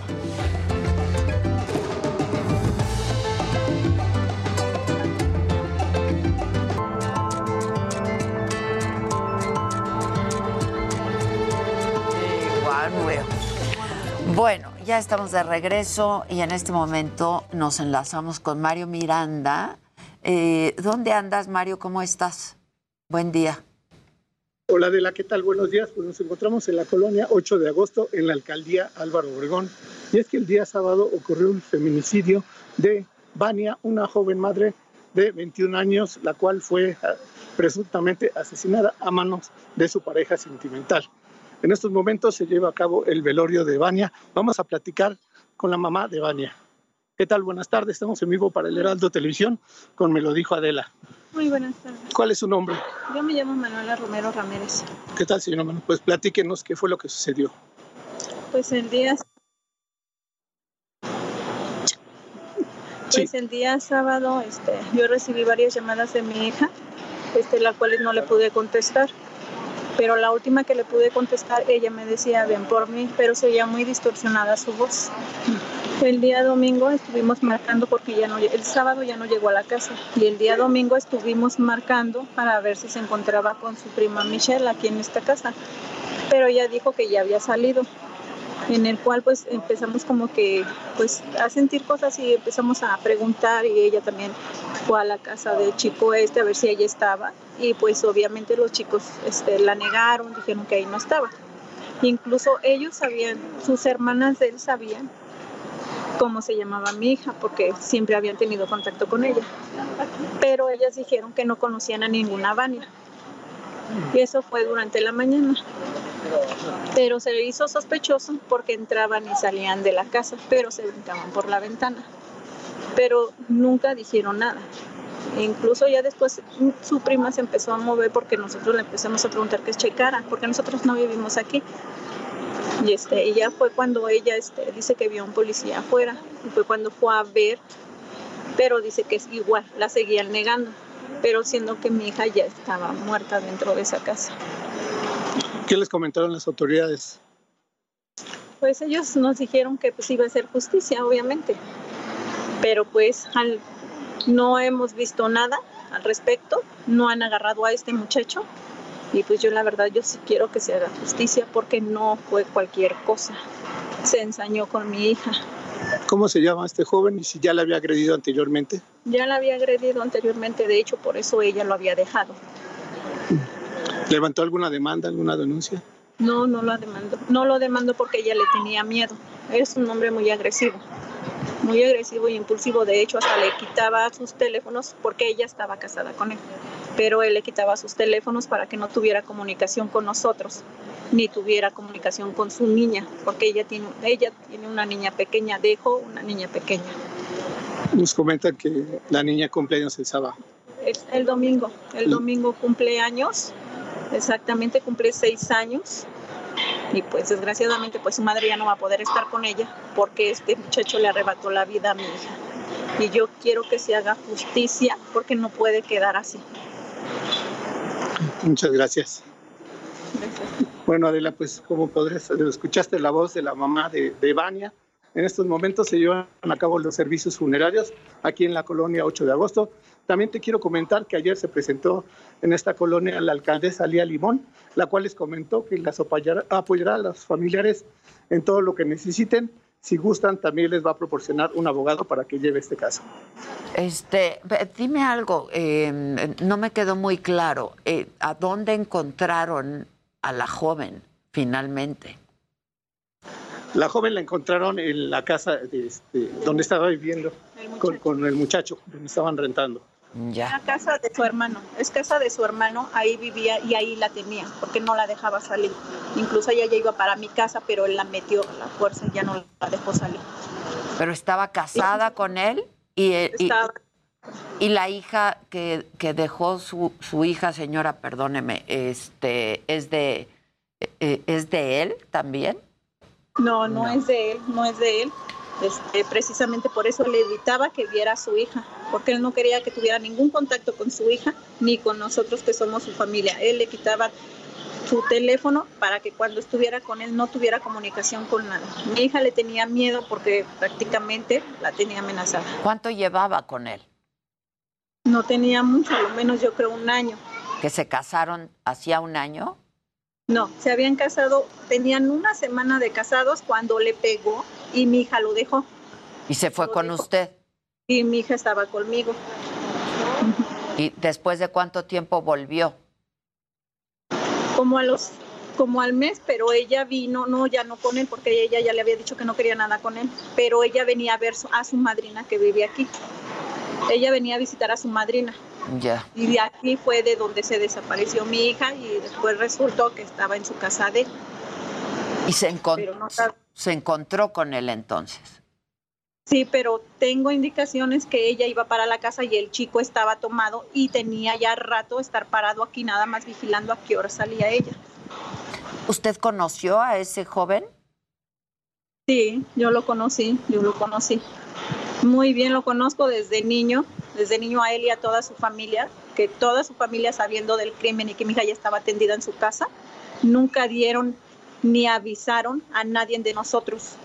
Ellos ya sabían que mi hija estaba en su casa, estaba, pues ya no tenía vida, pero no dijeron, no dijeron, al, al contrario, lo encubrieron. Hasta Y des- removieron la escena del crimen también, quitando las cosas con las que fue asesinada mi hija. ¿Cómo, ¿Cómo ocurrió esto, señora? ¿Cómo, Pues- cómo, cómo la encontró usted? ¿Cómo, cómo- este joven, cómo la mató? Pues yo sinceramente no este no he preguntado porque es una cosa muy dolorosa para mí. No quiero ni saber el sufrimiento que tuvo, pero la niña estaba muy golpeada de su cara, estaba muy morada. Y yo sinceramente pues no me quería enterar porque son cosas que nos duelen a nosotros como madre, pero ella estaba muy golpeada y tenía en su oído muy reventado, su boca reventada y muy morada de su cara. La entiendo perfectamente. Desde aquí le mando un abrazo y todo nuestro apoyo, por supuesto. Un abrazo, señora. Gracias. Híjoles, qué cosa más dolorosa, caramba. Ahí estás, Mario. Continuaremos aquí, ah, sí, así es, que aquí estamos, estaremos aquí al pendiente, aquí en el funeral que se lleva a cabo de Vania. Muchas gracias, Mario. Gracias. Buen día. Qué cosa. Es horrible. Qué cosa. Otro caso de esto. Bueno, ¿alguien quiere levantar el evento? Luisito, un aplauso para Luis. Ay, ¿por qué? Siempre levanta muchísimo Claro, Luisito porque sí. nos hace sonreír. A ver. Pero es que o- o- estuvo medio triste los lanzamientos del día de hoy, de esta semana, pero lo que sí es una buena noticia es que vienen, vienen cambios bien interesantes en Instagram, ¿eh? sobre todo para los que somos creadores de contenido. Vienen, número uno, eh, una función para responder historias con mensajes de voz. Están trabajando también en un feed de historias, pero en lugar de que sea horizontal, sería vertical. De tal manera quieren competir de una manera mucho más eh, intensa contra la gente de TikTok. Por otro lado, también están trabajando en que se mezclen los reels con las historias y con las fotos. Porque la verdad es que también es un rollo que subes un reel y se va dentro a, a post. O sea, yo la verdad es que ya debería estar todo junto y ya si decides es video, es foto, es ya Exacto. lo haces más sencillo. Y también la gente ya le analizamos mucho, ¿no? Como de, hay que Estaba subir la foto, foto ahorita, fija. esta Eh, historia. sí. Y entonces la Sí. historia, ya. ya. Sí, porque es chino, o sea, el el video este no, no tuvo tantos likes, pero sí tuvo vistas, pero entonces ahora sube foto. Sí, Como de esta ya. foto está chida, pero quiero que se les olviden Oye, 24 muy bien horas. por eso. Sí, O sea, La verdad es que creo que, o sea, al final esto eh, lo sacaron del código fuente de, de una beta que están trabajando, pero lo que sí es un hecho es que si ya están probando, quiere decir que mucha gente nos hemos quejado y no somos los únicos. Así que no, podemos, no nos sentimos solos y que seguramente, pues bueno, estarán por ahí eh, trabajando todo esto. El tema de los reels está muy importante ahorita en Instagram, ¿no, Luis? Mucho. para competirle a TikTok, tú como creador de contenido subes reels y tienen mucho más vistas que cualquier publicación o que A mí me cualquier gustan historia. los reels. O sea, Sí, a mí y también. verlos. sí, verlos, sí. Pues a mí también. Esto. Pues a mí también. Pues sí, sí. digo. Sí, es que incluso mucha gente ya está buscando más ese contenido porque es más largo y no es tan largo. Es Claro. decir, Es, un minuto, es, hay mucha más carne y no solamente son 15 segundos como sucede en las historias, que de pronto Que quedan es muy horrible truncas. porque, eh, exacto, quedan truncas o entonces tienes que dividirlo y entonces no se ve bien y entonces ya. Sí, exacto. Entonces, por- entonces de pronto pones varias historias, entonces se ve ahí el feed de la persona con un Lleno montón de historias. historias. y es bueno, pues mejor hubiera subido un reel. En fin. ¿El reel cuánto puede durar? el reel un minuto. Ah, y la historia es de 15, 15 segundos. 15 segundos, entonces cada 15. Y ahí se corta Y ahí el se video. Ahora, todos se estandarizaron porque los shorts de YouTube también duran un minuto. Los que son más largos son los de TikTok. Sí, todo el mundo le está compitiendo, le trata de competir a TikTok de alguna Exacto. forma, ¿no? Y- ¿Cuántos los de TikTok? Los de TikTok, según yo, ¿Dos? yo sí, según Dos yo hasta dos. ¿eh? Sí. Pues sí, o sea, con esta onda de que los, los chavos no aguantan más de un minuto No, viendo ¿qué cosas. Sí, sí, qué precoces. Ay, Ya, ya, güey. 45 segundos o y se sea, acabó. O sea, el engagement era como de 6 segundos. Aprendan a esperarse y a aguantar, hay que durar. Poco a poquito, ahí No luego, sea, Todo rapidito. No, hijos, no. Apenas uno está viendo el Instagram y ya acabé. Exacto. ¿Qué es eso? ¿Qué es eso? ¿Qué es eso? Que no sea una historia que hay que tirarle al reel, ¿no? Exacto. O al TikTok. No, un documental, ¿no? Exacto. Aprendan. Miren, ya mínimo, mínimo lo que les dure lo que la imagen del día de Vicente Fernández. Exacto. Lo que duró aquí. Vamos por la temporada completa. Sí, o sea, ya. ¿Y qué? ¿Esa, esa qué? ¿Cuál, ¿Cuál es el veredicto ya final de esa serie? Que ya la olvidamos todos porque pues, ya no Ah, la pero vimos. yo creo que tengo, no sé si es chisme, no sé, pero es que ayer estuve trabajando, que ya están haciendo hasta la temporada 4.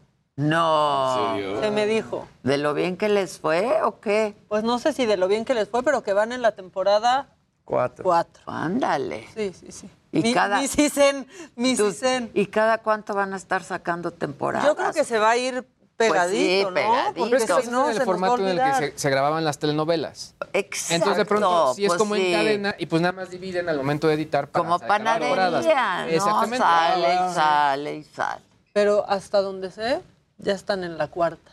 Pero ya acabó la primera. Ya, ya acabó. ¿Y? ¿En No, qué acabó ¿Seguían en el ¿no? Ver, no, secuestro? creo que Ah, sí, Sigue, se- acabó sigue en el secuestro, Sí. en la No, liberación. a pasó lo por ahí del, del episodio 4, según yo. ¿Seguro? Ya dejaron de hablar del ¿Se acuerdan del cuando secuestro. Jimmy decía que qué bien hecha? Sí. No, a la ver, primera. Me A mí me sorprendió. Uy, sí, a mí sí A mí me, gustó. sorprendió que pareciera más serie que telenovela. Ay, ¿no? O sea, la, Pero produ- la produce te Televisa. falta vida. Y mi barrio, deja tú, Te falta vida. Qué barrio, mundo. Sí, Porque mundo. eh, qué bueno que recapacitaste. Ya después del cuarto sí dije. Ah, te echaste cuatro. Te echaste cuatro. Sí, me hasta el episodio en el que Alejandro Fernández se va en la avioneta a aventar el dinero para este pues sacar a Vicente Fernández Jr. o, para pagarle a los secuestradores y que saquen. O sea, fueron 10 capítulos Fueron de la 10 primera temporada y nadie, aquí nadie se lo acabó de ver. Fernando. Fernando también Fernando le gustó. estaba picado. estaba picado. Doña Cuquita. Sí. Yo quería ver el capítulo donde Alejandro. Fernández se pareciera a Alejandro Fernández. A ver si en la temporada 4, ¿no? Yo digo. Sí, este tema de que pusieran a Emilio Osorio estuvo un poco. No, muy mal. Por decirlo menos. Y él es muy bueno. Mal es ca- guapo, Muy, pero muy. Pero, pues, Pero en no de Alejandro. no, no se parece nada. Estuvo a la fuerza, estuvo, digamos, a la fuerza. Oye, rápidamente ¿Y nada más. sale la de Caracol? La de Caracol, ahorita te la Todavía, ¿verdad? Pero- digo en Netflix. Esa es la que sí va a estar buena. Esa sí va a estar va a ser- buena. Esa ya es la, la Bueno, buena buena. O ninguna se me antoja ver. Oigan, rápidamente Ya nada también. más, en los tendencias de búsqueda más importantes en Google el día de hoy, pues obviamente ayer lo mencionaba Maca hacia el final del programa, pues Raquel Pankowski, eh, Ay, lamentablemente falleció y pues obviamente pues toda la gente está vuelta a buscar más de esta actriz. Muy buena. O sea, a ver, si no la vieron en teatro o en tele, la vieron No, porque era Martita claro. Sagún. Oye, y de hecho, ¿Tú Vicente trabajaste con ella alguna vez? No trabajé con ella, ¿En la pero parodia o algo? no, pero nos vimos mucho porque trabajaba yo con Luz María Aguilar en Monólogos de la Vagina y por ella sabía mucho de Raquel o fue al teatro y era de verdad adorable y siempre que la veías era reírte de Sí, algo. muy buena, muy Sí, buena. sí, sí. Y Vicente Fox publicó un tuit.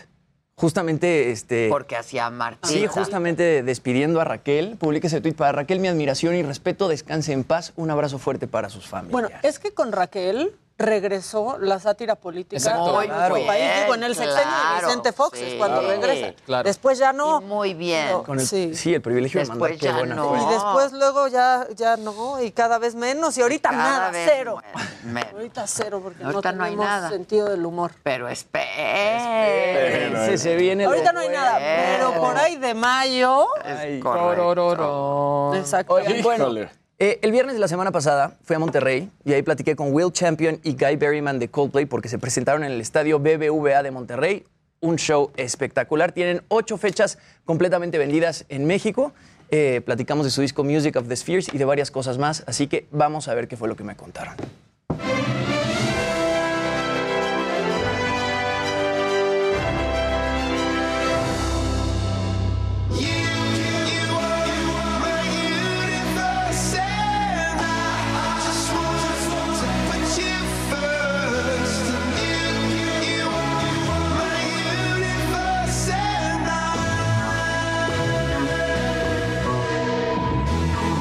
Pues el día de hoy yo estoy demasiado contento porque estoy con Will y con Guy de Coldplay. Guys, how's it going? It's going well. Thank you. We're doing really well. Happy to be here. Welcome to Mexico. Um, this is your fourth show of the tour, and I wanted to start with why are you starting the tour on Latin America? Hmm. I think that's. Uh, I think if you don't know the answer, then you're crazy because it should be obvious. The crowds are wonderful. The, they're passionate. They're loud, colourful, exciting. It's just there's no better place. To, there really is no better place to play.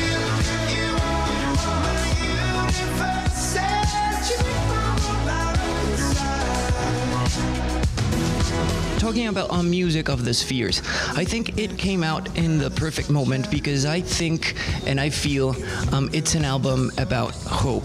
I can hear hope whenever I listen to the songs. Um, do you feel that way too? Do you feel when you wrote it and when you recorded it, it was meant to give um, humanity some kind of hope message? Well, I think that we we always aim to try and be optimistic in our songs. I think it's also important to recognise that the difficult situations that, that many people face in their day-to-day lives and that we face as a planet on the whole. All of these divisions that we create in our lives just make things complicated and seem to divide us. And we, by trying to sort of zoom out a little bit and look at this idea from in terms of the universe and the perspective that that gives you, it just shows you that we are our lives are precious and kind of you know on a universal scale quite quite small. So we have to do everything we can to embrace the opportunities to love and to be compassionate to understand and to try and be you know be together. So that was really the, the idea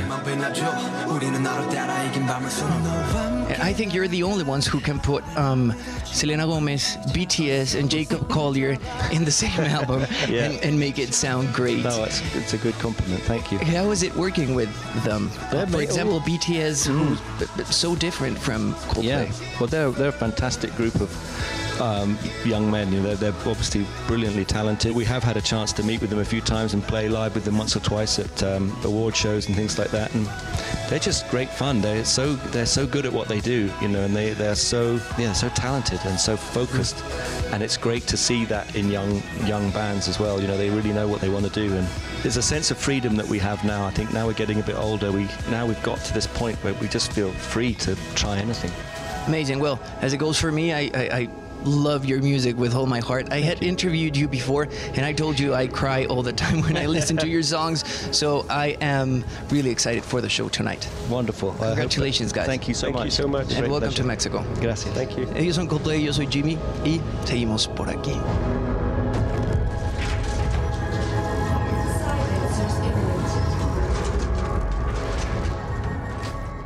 Bueno, pues ahí Coldplay, les decía, ocho fechas completamente vendidas en México. Todavía hay boletos disponibles para el 7 de abril y la verdad es que yo les recomendaría, si tienen por ahí este, su ahorradito, que se lo gasten porque es un show impresionante, completamente también eh, sustentable. Les comentaba aquí ayer que ponen unos pads en el piso y la gente que está bailando y está brincando está produciendo energía para que eh, funcionen tanto las bocinas como las luces, etcétera. Usan muy poquito este, plástico. Además, también es una gira inclusiva porque a la gente con problemas de audición les dan unos chalecos que vibran al, al- al ritmo de la música. Coldplay está en otro, pues en otro nivel. Muy sí bien. te pone feliz un concierto de Siempre, Coldplay. Sí, increíble. Sí, no hay canción que digas que... Puras canciones icónicas. Y ha cambiado, ha cambiado bastante su música en los últimos años, pero era lo que platicaba con ellos. Pues ellos dicen ya sentimos la libertad de hacer lo que, nos plazca. ¿no? Pero si la gente cambiado, se pero queja. siempre sientes que es Coldplay. ¿Cuántos años que lleva ah, es otro... Coldplay? ¿Cuántos años lleva Coldplay? Uf, Como ahorita te digo, la última vez que vinieron- no. La última O vez sea, que de- vinieron a México fue en 2003. Digo, la primera vez, perdóname. Y Viva la Vida sí se Empezaron convirtió en, en- en un 1996. Uy, Viva la Vida de Scientist Fiction. Pero Viva la Vida sí es un este, himno así de, de alegría, de felicidad, de que donde la escuchas. Y es que es eso, o sea, es, vas al concierto y sales de ahí como reiniciado porque todo el mundo está llorando, el todo el mundo está último bailando. concierto todo el de aquí, está- que Jimmy también fue, de pronto explotaban colores, todo el mundo brincaba y bailaba y acaba siendo feliz eh, lo que dura el concierto, ya después se te pasa. Pero, Pero esas dos horas, es el primer alto ya. Y felicidad. Es una dosis ¿verdad? extrema de serotonina y. Sí. No, no, no. no, Liberas es- endorfinas, algo pasa. a lo loco. Sí. Si pueden, vayan. 100% recomendado. Qué padre. Qué padre, Jimitos. Te fue- ¿Qué me trajiste? Te traje. Te- rielito. no, te traje unas glorias porque los rielitos no había, pero te voy a. Ya, ya, ya, ya te- ya te- Jimmy ya te pone pedí mano de Doña Lucha. antes que nada. Pero. antes El que sigue, nada. Pero ya te pedí los rielitos. Es que todo fue muy express, los busqué, no los encontré en ningún lugar, llegué al aeropuerto, los busqué en el aeropuerto, no había Ah, rielitos. eso de las glorias, que es, para salir del paso ahí del aeropuerto. Pero, no, a ver, Écheme el pelón, Además, son glorias de aquí de la Ciudad de México. No, hombre, güey. Las claro compró no. en el Seven de aquí Exacto. abajo. Hasta guardé el ticket, hasta guardé el Este, ticket para que me es como crean. los perfumes. Cuando Claro. regalas un perfume Sí, para salir del eh, paso. para salir del paso. Sí, a menos que sepas eh, que es Ah, el que ese perfume. es No el regales un perfume. Sí. Bueno. Por cierto, y hablando de, de los Óscares de nuevo, qué mal, qué malos son para el teleprompter. Sí. Ah, sí. O sea, no manches. Le salió mejor a los pseudoambientalistas, No, diría el es- presidente. Pues sí, qué malos son para el prompter. ¿eh? Pero es que, eh, sí, o sea, el, el arte del teleprompter, o sea, es un arte leer bien el teleprompter también. O sea, Pero sí tampoco es un arte, es Espérame, un saber son leer. Ahora actores, bien. todos esos son actores. ¿Cómo no saben leer un Está bien, porque son actores y no usan teleprompter. Está bien. Tú eres una maestra en el uso del teleprompter. Hombre, muchas porque gracias. Pues lo llevas haciendo Reivindicándose tiempo, ¿no? por el Sí, el por las glorias. Pero, este, se lo hubieran aprendido. O bueno, lo, le- lo Son lees antes. actores. Lo Claro. lees antes Si para se leen saber. guiones de este tamaño, que no se Exacto. lean. Que seguramente se aprenden así horas A antes ver, del más a mi favor. Traen Son actores, se aprenden unas Claro. líneas. Sus Pero son unas líneas. Sí. Sí, son claro. tres líneas. Y las comediantas Sobre todo es eso, ¿no? que Leer un se chiste, aprendan. Yo creo que todavía es Leyendo ahí los chistes. Ah, y también lo de Kirsten Dunst se nos fue, del... que la quitan de la No, lo silla. Eso Filler. estuvo peor. Sí lo vi. todo estuvo Incómodo. mal gracias a Will Smith. Qué guapa ella, que ¿eh? Qué guapa. sí. Qué guapa, iba súper guapa. Luego Amy Schumer sí publica un tweet. muy guapa. Amy Schumer publicó un tweet diciendo que el tema de los Sid Fillers era un chiste que sí, estaba guionado. Querían hacer y su que rolling ella la gag. quiere mucho. No Pero- Igual, Pues sí. igual. O sea, es que para que dé risa se tienen que reír todos. O sea, no, no tienes ahí que parecer que estás humillando a alguien. No, no, muy mal. Y parecía que Jesse Plemons, su esposo, como que sí dijo, ay, ¿qué le pasa a esta? no? Sí, él, él Como que fue el que fue puso un más humor incómodo. incómodo. Exactamente. Él tenía risa incómoda. Fueron unos Óscares muy incómodo. incómodos en general. sí, tal cual. Como de cringe. Permítanme, estoy hablando con Eugenio Derbez. Ay. Permítanme. Bueno, en lo que está, yo les doy Película información de la. NFL. Los Bills de Buffalo anuncian que van a tener un nuevo estadio en Orchard Park, allá en Nueva York. Los Bills alcanzaron de manera oficial un acuerdo con el estado y con Erie County. El nuevo inmueble, nada más para que se den lo que cuestan los estadios allá, 1.400 millones de dólares. El acuerdo es para un arrendamiento de 30 años y el estadio va a tener, pues, eh, va a empezar a, a funcionar a partir del 2026. La NFL y los Bills contribuyen con 550 millones de dólares para sumarse a un combinado de 850 de fondos públicos. Y bueno, 600 millones van a llegar de Nueva York, del estado de Nueva York. Así que pues todo esto haciendo hacia un nuevo estadio que ya la gente quería, Bills Mafia, que ahorita está otra vez de moda, que tienen a Josh Allen, uno de los mejores corebacks jóvenes que está en estos momentos jugando. Entonces, bien por, por los Bills. Y para los seguidores de los Contenedores de San Francisco, sobre todo porque bien Garópolo, porque dices bien guapo Garópolo, no va a ser hasta el momento. Hubo especulación de qué iba a pasar con Jimmy G, de si lo iban a cortar o no del equipo, porque qué estaba pasando. Su sueldo para este año es de 25 millones de dólares, pero ya tienen un jovencito. Y salen a decir, no, pues si no hay una oferta que cumpla con lo que nosotros queremos y además no hay necesidad de cortarlo porque pues es un jugador con experiencia y buen jugador, lo mantenemos en el roster y no importa que cueste 25 millones de dólares su salario este año. Así que pues ahí está Jimmy G No todavía. quieren hacer eso conmigo. no, quieren hacer eso conmigo. ¿Cómo Híjoles, wow. ¿Qué tal? Bueno, pues vamos a hacer una pausa, regresamos rapidísimo. Ya vi por ahí a Gustavito Prado y mucho más todavía esta mañana. No se vayan.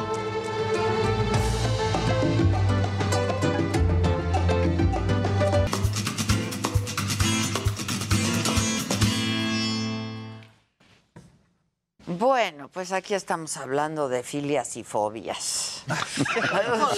de filias y fobias. Gustavito Prado, hoy ¿Cómo no coincidí Adela? contigo. No, pues es que Pero está- te amo igual. Yo te amo igual también. Porque, pues cada quien sus gustos. Pues sí que le estaba yo diciendo que a mí Timothée Chalamet no, no me pasa, ¿no? Yo lo amo a ti. Oigan, ¿De este... qué manera lo dijiste? Sí. Ay, bueno, ¿Te dejaste ir, Me dejé ir con todo. Este, usted, probablemente ustedes no se acuerdan, pero yo ya estoy en un momento en la vida en la que me acuerdo mucho de Jorge Arbizu, el Tata, cuando salía en los años 70 bailando jazz y decía, yo no uso Selsun azul porque no tengo caspa ni pelo. ¡Ah, claro! Entonces era un anuncio de un producto para el pelo de alguien que no tenía pelo. Es correcto. Y eso precisamente es muy buena oportunidad porque hoy te quiero presentar, les quiero presentar a todos que hoy está ni nada menos ni nada más que Michelle Ceballos, que está aquí. de- Hola, Michelle. Y Oscar Medel, que él viene. Hola, Oscar. Así como el gerente de educación en una marca con la que estuvimos haciendo ni nada menos ni nada más que tendencias de cabello para el 2023. Entonces te las acabo de mandar a ti para que las veas. A ver. Pero ahorita una de las cosas que están sucediendo es que tú puedes agarrar, a, no sé, a, a señoras, a chavos, a niños. Los niños fue en la pandemia masivo y todos andaban de pelos locos. O sea, todo el mundo se empezó a pintar de pelos sí. de colores. y Sí, es todo. cierto. Lo que nunca había pasado, empezó a pasar en pandemia, porque ya no sabías qué hacer con el chamaco, y era así de, mamá, mamá, quiero tener el pelo azul. Pues te lo voy a poner magentas, y con eso vas a hacer Pero déjame en lata". paz. Entonces, hay como una tendencia muy diferente en cómo viene ahorita todo lo que serían los colores de cabello. ¿A poco no, Mitch? Sí, claro, la verdad es que este fenómeno no solo se dio en los niños, ¿no? También tenemos que toda la que iba a trabajar al banco, acá muy formal, nos decía pues el under, ¿no? Todo el, el color escondido y entonces se ponía en el Zoom o en hacer su junta y después ya se alzaba el chongo y le salía todo el color. Entonces, este renacimiento o resurgimiento del color que se venía prospectando para más adelante, pues se nos adelantó, ¿no? Gracias a Dios para los peluqueros. Entonces, Pues sí, claro, con chamba. Alguien tiene que tener chamba. No, sí hacen obras de arte, ¿no? Por ejemplo, No, sí. no sé, en hombres también, no sé, J Balvin. Se hace unas cosas en, en- en el pelo, ¿no? Eh, No nada más en un solo color, sino que hace unos difuminados y unas cosas que se ven increíbles y que hasta que él puso la moda o, o- o- o que está regresando esta moda, como que la gente lo veía y decía, híjole, qué raro se te vería un color de pelo así. Pues sí, y ahora ahí hay algo que es bien curioso, que de repente la gente, no sé, se estudia carreras de arte y con tres maestrías, y la verdad es que donde está el trabajo, donde se gana es en los salones de belleza. O sea, de hecho se puede, no, de verdad, se puede ganar una fortuna. No, sí, claro. Eso me queda clarito a mí, ¿eh? sí, sí, sí, sí, eso es una... Sí. O sea, de verdad, sin balconear a nadie, pero ¿a poco no en un fin de semana un salón de belleza puede estarse metiendo 30, 40, 50 Sí, al día? sin Sí, problema. O problema. más, sí, Sin claro, me fui a uno más leve para que este, el respetable público no dijera así, de, en este momento renuncio, me voy a... A, o sea, a cortar el pelo. A y cortar el pelo. pagas una- a las ciertas personas Sí, que claro. Tienen la capacidad de hacer un buen Claro, a las no, gentes, no. a las personas que tienen la capacidad de la artisticidad en la mano de hacer esto. ¿Cómo viene, Oscar, todo esto de que sería el corte, el peinado? El otro día discutíamos este, precisamente con Javo, ¿no? Este, eh, Javier Romero, que estaba haciendo todo, el, todo, 74. todo el, el- el- el pelo, etcétera, para este proyecto. Este, que ya el Bayalash Bay, que eh, él decía, dijo, se pone ríspida, Mira. Yo ya me lo quiero hacer otra vez. Es, es que es un tema ríspido porque realmente están volviendo las tendencias. Sabemos que siempre las modas están regresando. ¿Y qué creen? Que vienen los noventas y los dos miles. Y ahí se usaban algo que se llaman listones o chunky pieces hoy en día, que son estas mechas como Los rayototes, gruesas. Ah, así, gruesa. como la Spice Girl, así, la Ginger. Exacto, eso se está usando muchísimo, pero solo en bloques, o sea, por ejemplo, una parte de la cara, o sea, que te caiga de un lado o del otro, o la mitad de la cabeza, como Mónica Naranjo, en los noventas, ¿no? Eso se está usando Ándale. muchísimo. Incluso ayer lo vi una chava. Un lado blanco y el otro negro. Uy, Sí. Uy, híjole. Ahora, nosotros estamos haciendo esto de tendencias Y de una pelo. onda más del diario. No, se puede hacer Ah, con no, pues, colores hay más discretos, claro, se adapta es que a toda se la puede moda. mezclar, o sea, puedes mezclar el balayage, porque eso es como las luces de señora, ¿no? Las que se me hacen las lucecitas, esas no se van a ir nunca. Sus lucecitas delgaditas que siempre quieren. Nunca. Pero ahora puedes mezclar eso y le pones el chunky, que es este mechón. Y entonces ya te sientes como a gusto porque te hiciste el balayage. Por eso yo digo que no se va a ir, que me perdone el señor Romero. No se va a ir. No se va. Pero. Su esposo. Ay, es mi esposo. Ah, entonces ok, me ok. perdona. Pero sí creo que le tienes que poner el toque. O sea, lo que no puedes verse como el balayage clásico. ¿Y Creo los baby lights? Ay. ¿Cómo son los baby lights? ¿Cuáles son? Las las lucecitas. lucecitas. Ah, las lucecitas. Pero las que casi no. De gorrito. Exacto. Está usando otra vez Oigan, mucho. con el gorro que duele. Gorrito. O sea, Bueno, no pues debe de entonces, doler, ¿eh? fíjate que con ellos me ha tocado varias experiencias. Ahorita estamos haciendo las tendencias precisamente porque el pelo de la mujer latina, pues no es el tono del pelo de la mujer Pues europea. no, pues no. Y estamos pensando precisamente en pelo negro, O en sea, cómo yo se soy una el pelo excepción negro. que nací güerita. No, pero esas luces que tú siempre traes son pensé. extraordinarias. Entonces, ahí en el documento ese que te, te mandé y que está también en la pantalla, viene cómo están los castaños, nuevos tonos de rojos, ¿no? Ese, a mí que tú habías dicho este que no debe de llevar a los rojos. ¿Han visto a Esos Cristina Aguilera? castaños. Los castaños que son oros y Eh. bronces. Cristina Aguilera. Entonces, para la piel morena es ahorita verdaderamente un descubrimiento. Y de hecho, un gran territorio es el pelo negro. O sea, tú lo puedes ver, híjole, no sé, desde las Kardashians, pero en toda América Latina, Colombia, Argentina. Argentina, Brasil. el ese negro, pelo negro, ¿no? El que- negro. La esposa de Ese Cristiano Ronaldo. negro. Ese, El exactamente. negro Ahí viene la Negro esposa de Susan. Negro Ajá, Susan. negro Susan. Es una gran tendencia y uno diría, ay, pues ha de ser re fácil de hacer, ¿no? Nomás échale negro y ya quedó.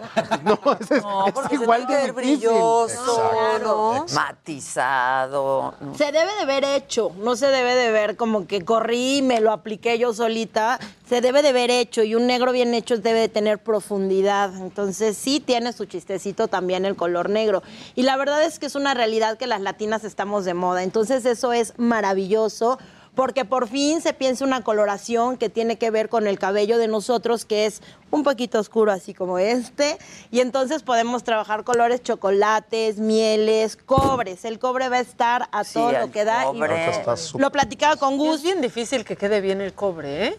Es, naranja. Es bien difícil no enseñar el cobre. bien. Enseñar el Ese es cobre. bien fácil. Es un caramelo. Pregúntale que es a una Will. mezcla entre ¿Y el cobre. cobre dónde lo...? Es el más naranja, naranja. Que sí es Este súper de importante ir con un profesional. Como O sea, más acá. Este Bueno, es todo la decolorada de pasar. Hermoso, el que es como, como pila, así, que se ve increíble. Ahora, es importante también con esta cuestión del mantenimiento, pues que pensemos en que eh, si te vas a colocar un cobre, pues que se vea cobre, ¿no? No que se vea así como "Eh, azul y buenas noches. Por eso están los colores caramelo, que son esta mezcla de caobas, que tienen toques rojecitos. A mí eso me sea, encanta, ¿eh? Tienes dimensión en el cabello, le da movimiento, traes el tono de temporada y el mantenimiento es menor. Entonces. Ahora, en esto que de repente se ven las paletas de color, ahí uno está ¿Por qué no las estamos Ah, viendo no sé. en la tele? No lo sé. Mira, pero ahí también se ve que a mí me urge un tinte negro. Exacto. Pero con Te voy a profundidad. Con profundidad, gracias. Este, O podemos serle como Mónica Naranjo contigo, mitad blanco y mitad No, negro. no, creo, no creo. No, no Ahí están. la- Ahí Ah, ahí están. están las paletas de color. Y una cosa súper importante, está uno acostumbrado, por favor, entre comillas, no tiene nada de malo, pero al tinte de cajita de farmacia. Pero en cambio, estas paletas, cuando las están diseñando, no es nomás de que lo sacan y lo echan. No, tiene fórmula y eso se sube, se baja, se cambia el tono, se matiza. Pero a la hora que tú lo ves en el líquido de preparación química, no tiene el color final.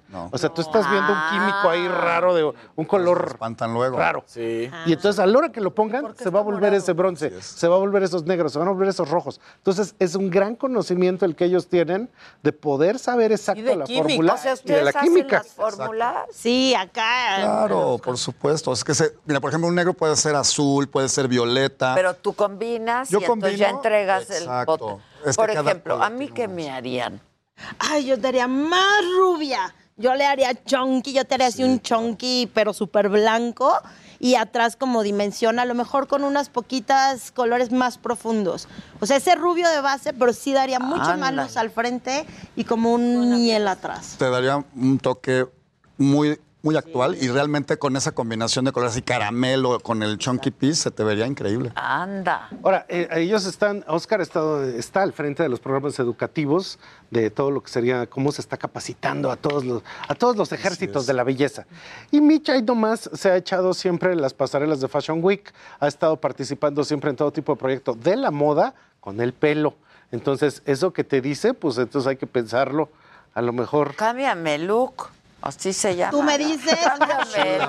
Bien, ahí, ahí andamos. También tú dime Ahí anda, cuándo le ¿no? ponemos fecha y lo cerramos. Ah, ya estás. Y ustedes ya entregan la formulita y Sí, todo. es que para hacer el cabello. Jazz.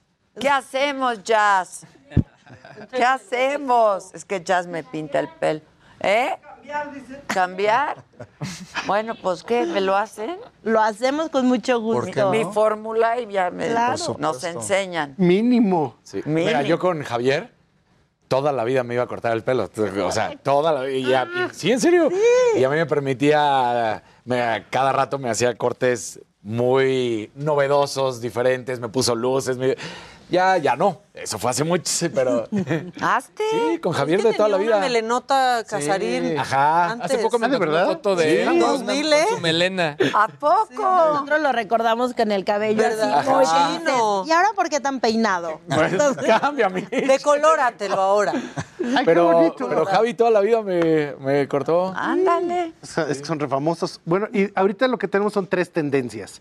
Hay una tendencia, que sería todo esto de los bronces que estábamos hablando, una tendencia que se llama tentación, que es el pelo negro así líquido, gigante, las trenzas. Entonces estas trenzas vienen así como cantidad, que es algo que es así ¿Con del- los del pelo de la latina. O sea, ¿Es puro postizo o cómo es? Pues, eh, Pues para- normalmente tejes una trenza, que hay un material que se llama canecalón, que es como un plástico que se parece a cabello, y lo trenzas y ya así, larguísima. Sí, pues. Y una última tendencia que es la tendencia 2K. Mira, esta glamazona sería como todo esto que viene como del, del norte, este, reggaetones y todo esto que es el exceso de sensualidad a través del pelo.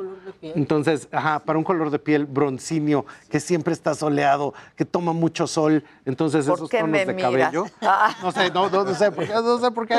Sí, Y me voy a voltear. la última de las tendencias, que es la tendencia 2K, que aquí sí vendrían los tonos fosforilocos, los cortes enloquecidos, la tendencia euforia, esa manera en la que el pelo salvaje de ahora se está expresando.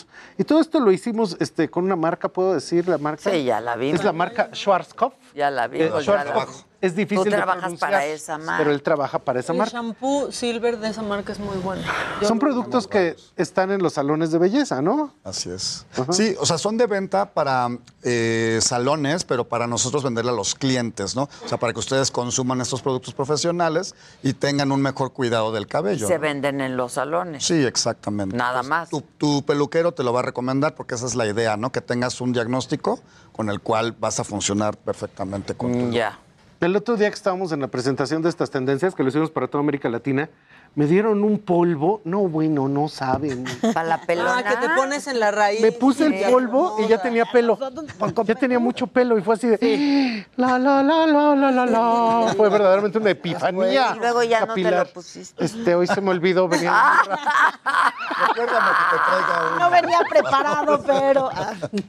Y bueno, El shampoo silver sí tienes que encontrar uno bueno, porque si no ahí andas como cuando se les pasaba el fanciful Sí. con el pelo moradito. La violeta de agencia. Sí, Exacto. horrible. O sea, sí es uno que tienes que encontrar que te acomode bien. Sí. y algo que vimos en estas tendencias es que hay algo que es para calle y hay otro que es para runway. Entonces, está desde el exageradísimo hasta lo que de verdad la gente quiere en la calle. ¿Y cómo viene eso para todas las personas que nos están oyendo? ¿Cómo viene la tendencia?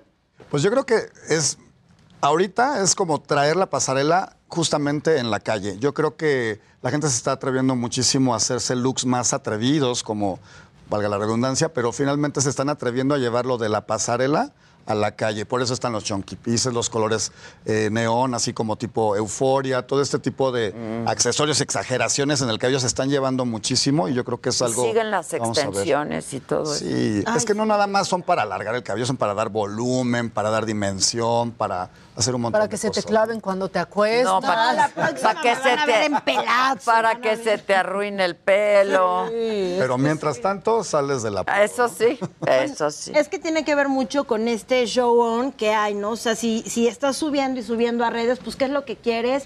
Pues verte Lo que ves. como lo que estoy viendo eh, en mi Instagram. Entonces, esta cuestión de llevar la, la influencia de la pasarela al día a día es completamente ya realizable. O sea, antes bueno, le bajas dos rayitas al diseño y aparece. Ahora ya no. Ahora puedes traer ese accesorio, puedes traer ese color. O sea, lo que decían del color en el cabello masculino, pues el hair tattoo ya se utiliza. Incluso hay quien lo lleva a la ceja, ¿no?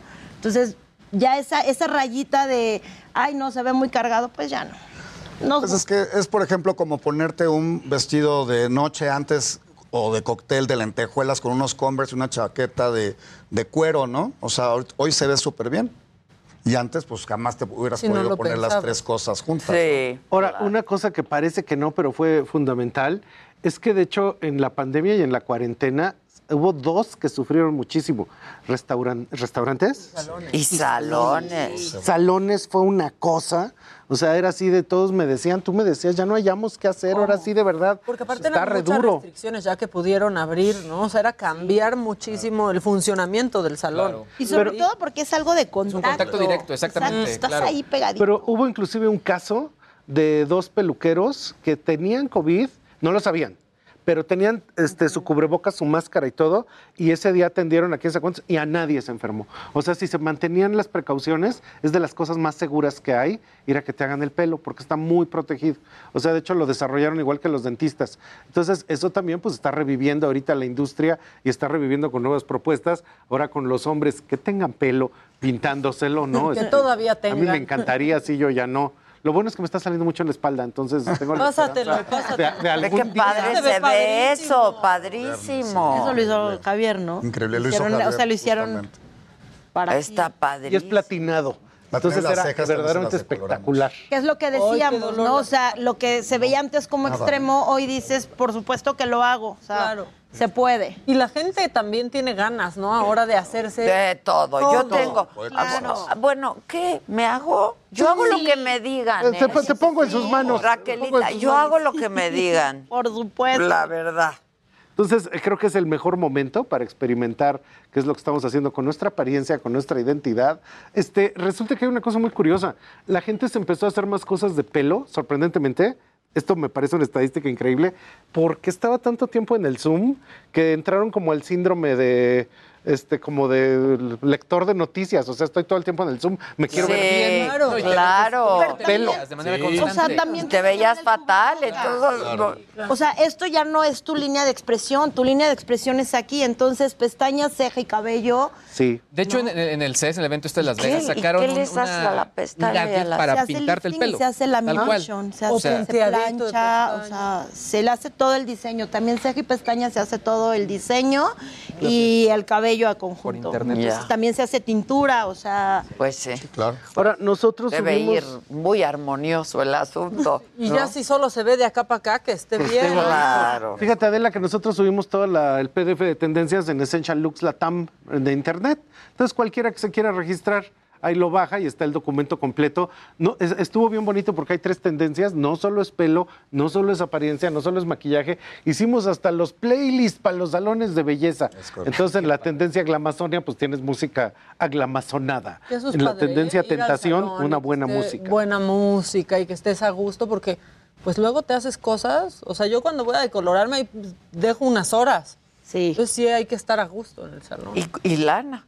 Y una lana. Y ¿verdad? una lana. La cual se agradece. Pero es lo que tú decías, que el mantenimiento sea más accesible. Sí, por ¿no? supuesto. Claro. O sea- en todos sentidos, en tiempo, en lana, en todo. Yo lo que siempre les digo es que el cabello no se maltrata por lo que te hace, sino por lo que te dejas de hacer. O sea, tú te puedes hacer lo que quieras, pero si llevas el proceso, el producto adecuado, trabajas bien, entonces el cabello se mantiene como todo en la vida, ¿no? No es lo que hagas, es cómo lo haces y con qué lo mantienes. Claro. Y No precisamente eso el profesional pues lo entiende, ¿no?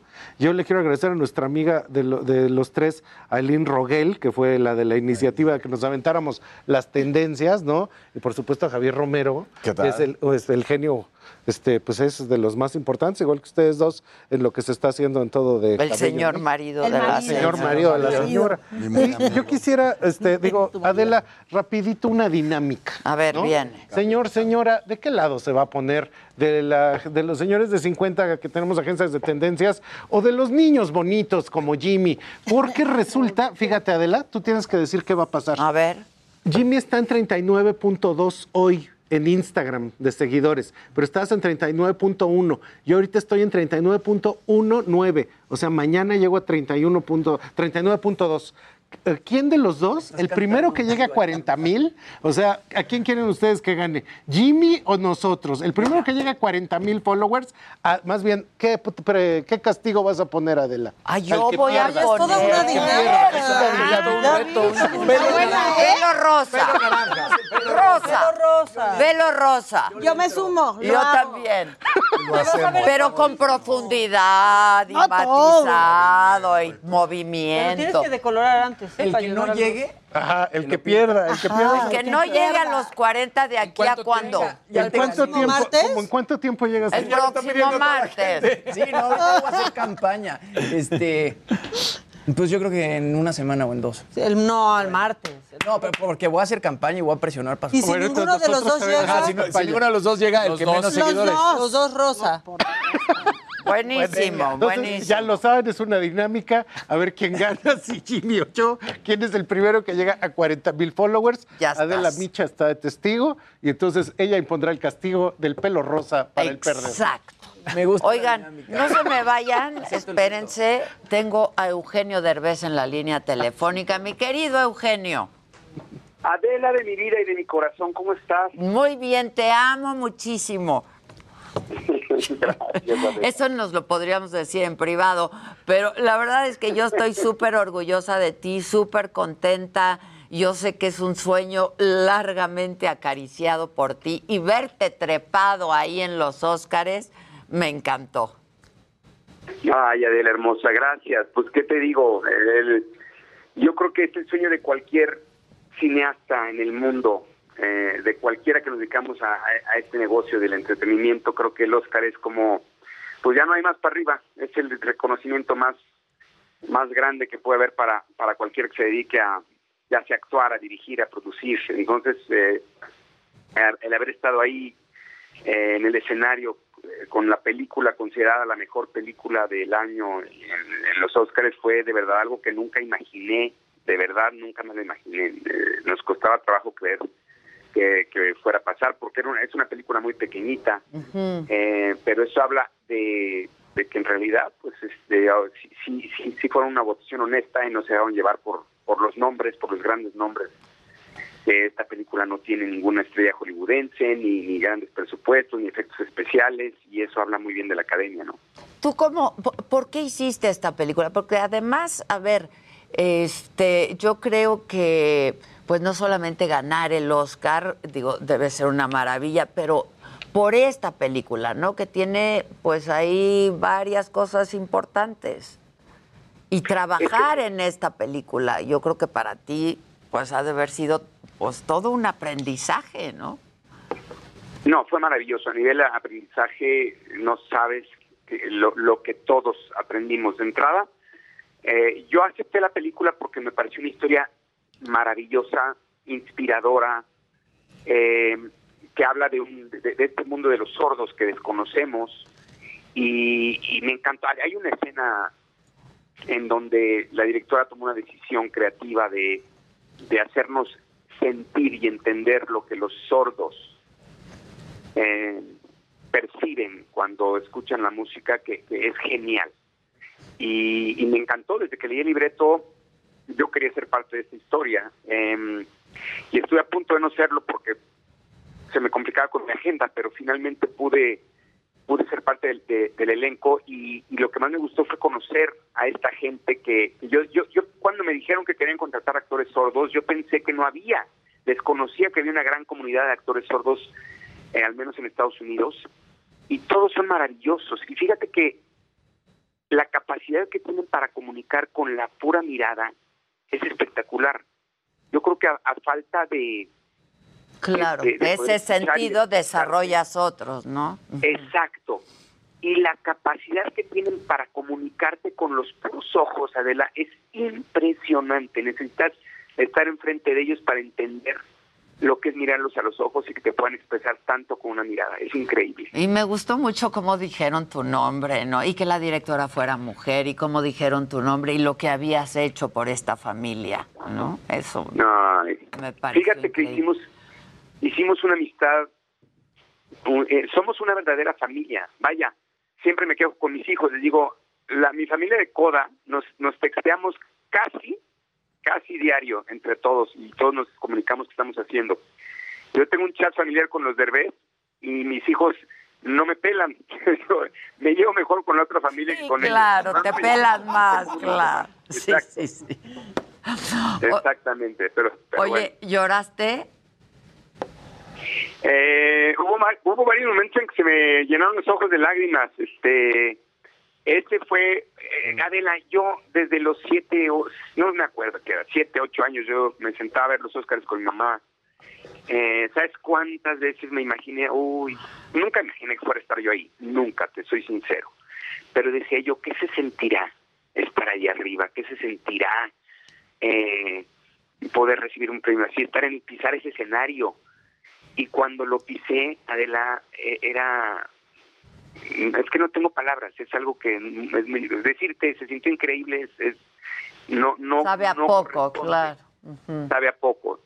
Eh, y, y, y cierto, esta gente importante felicitándote, dándote un abrazo, eh, la cantidad de, de gente que me que, que yo admiro, que se me acercó a decirme me encantó la película, me encantó tu trabajo, era como increíble, era como como vivir un mundo al revés, ¿no? Es al revés. Sí, sí, gente sí. que yo he admirado toda mi vida, que de repente te acerca y te da un abrazo, es como era claro. real. Claro. real. Oye, este, sé que estás ocupadísimo, sé que estás trabajando, filmando. Te agradezco que hayas aceptado tomar esta llamada porque estás en medio de, de la filmación. Este, pero nada más dos preguntitas rápidamente.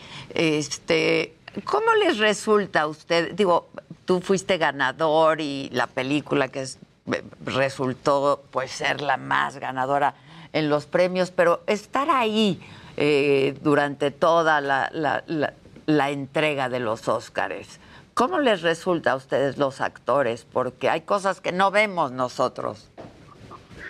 Bueno, eh, fue muy fuerte, por ejemplo, lo de la cachetada. Sí, no, qué cosa, ¿no? No sabes la atención que había en el lugar, o sea, se podía cortar la atención con un cuchillo, o sea, era eh, eh, una primero que nada una confusión terrible, porque yo, inmediatamente cuando pasó, el teatro entero volteaba para adelante, para atrás, para los lados, a mí los de atrás me tocaban y me decían, oye, ¿fue en serio? Este, yo le, le preguntamos al de adelante, al de al lado, todo el mundo, oye, ¿alguien sabe si fue? Buscaban en el en, en, en línea, en sus celulares, a ver si había información. Estábamos todos, verdaderamente no entendíamos, creíamos que era parte de un sketch, pero otros decían, no, yo creo que no, que sí fue en serio.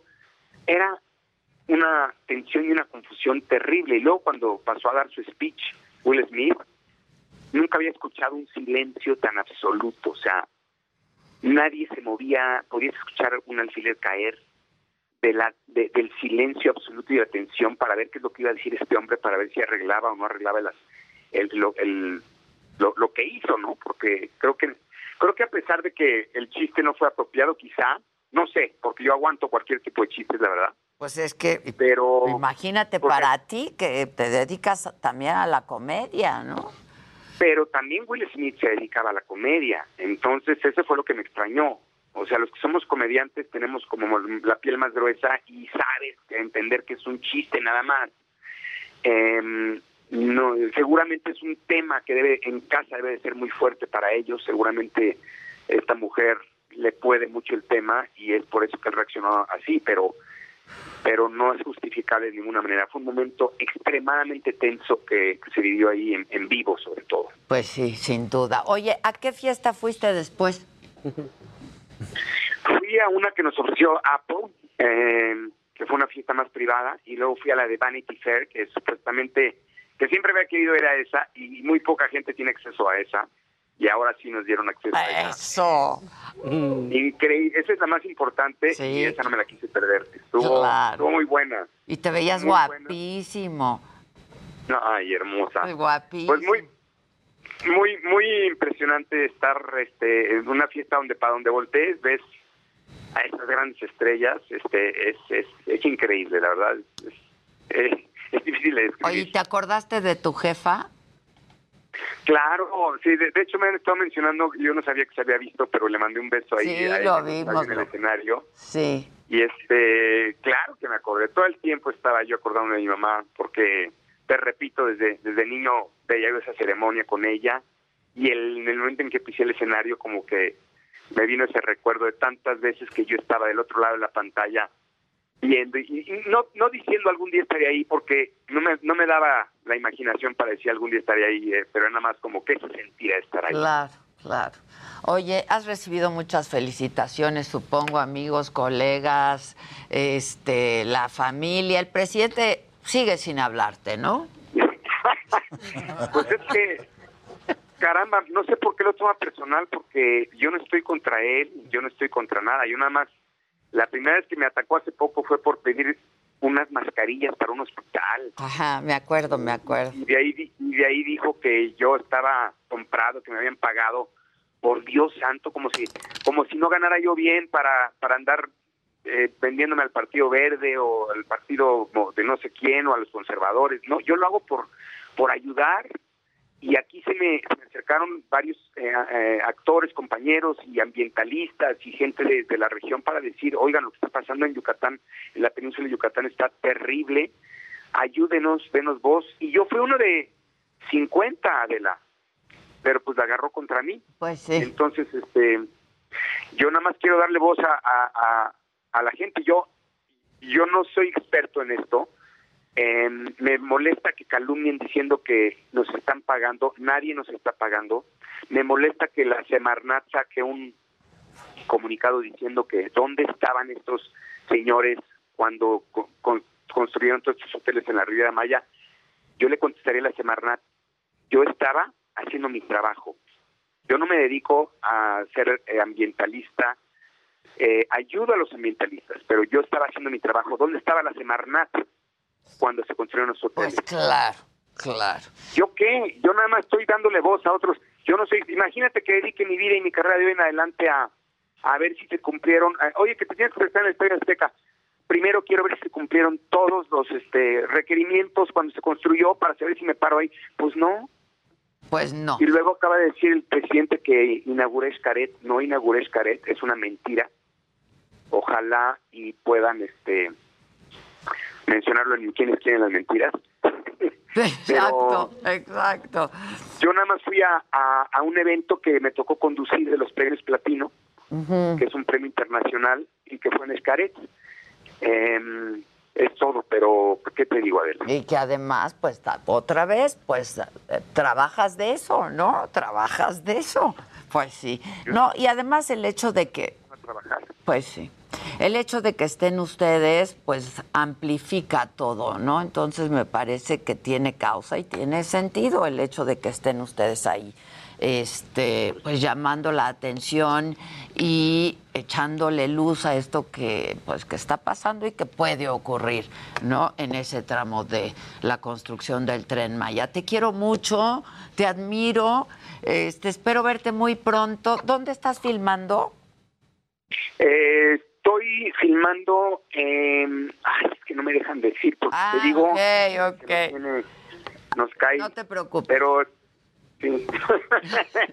pero, este, ¿En qué país, pues? ¿En qué país? estoy filmando Aquí, en ¿no? territorio mexicano, Eso, sí, así es. pero no estoy en, no estoy en la Ciudad de México. Ya. Oye, así todos, ya, Ya sé, sé dónde, dónde, ya, ya sé sé dónde.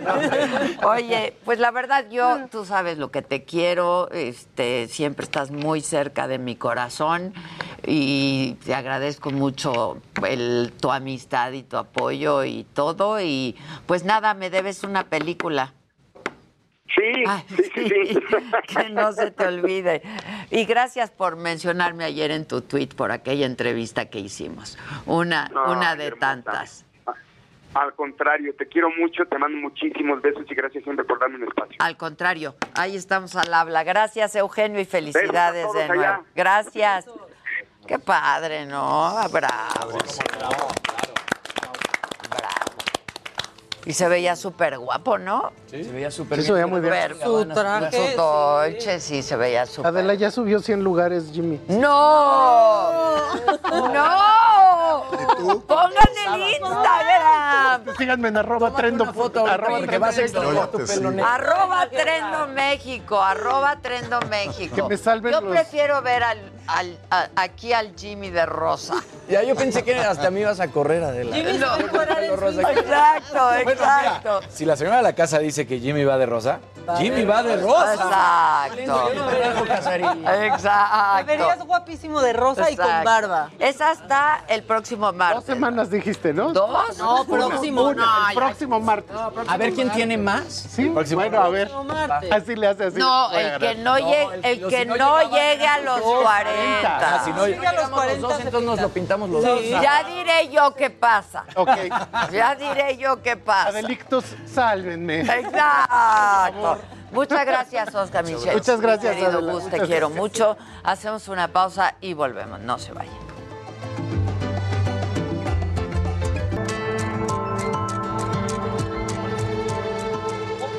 Amigos de Me lo dijo Adela, nosotros por supuesto continuamos en la alcaldía Gustavo Madero, exactamente a las afueras de los juzgados penales anexos al reclusorio preventivo norte. Hace unos minutos ya ha salido la alcaldesa Sandra Cuevas. Hay que recordar que el día de hoy tuvo una audiencia con las partes afectadas.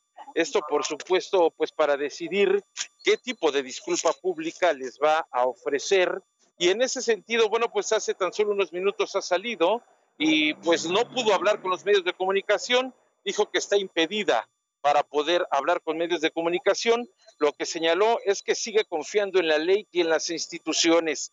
Aparentemente será el próximo jueves a las 9 de la mañana para revisar la suspensión condicional. Esto quiere decir que todavía no han llegado a un acuerdo. Esto, por supuesto, no son versiones oficiales, lo estaremos confirmando en las próximas cápsulas informativas. De manera que, bueno, pues nosotros, por supuesto, continuaremos al pendiente. Ha salido ya la alcaldesa Sandra Cuevas y aparentemente no ha llegado a un acuerdo. Será el próximo jueves cuando se esté intentando revisar una vez más esta situación aquí en los juzgados del reclusorio norte. Información que les tengo. Regreso a los micrófonos al estudio.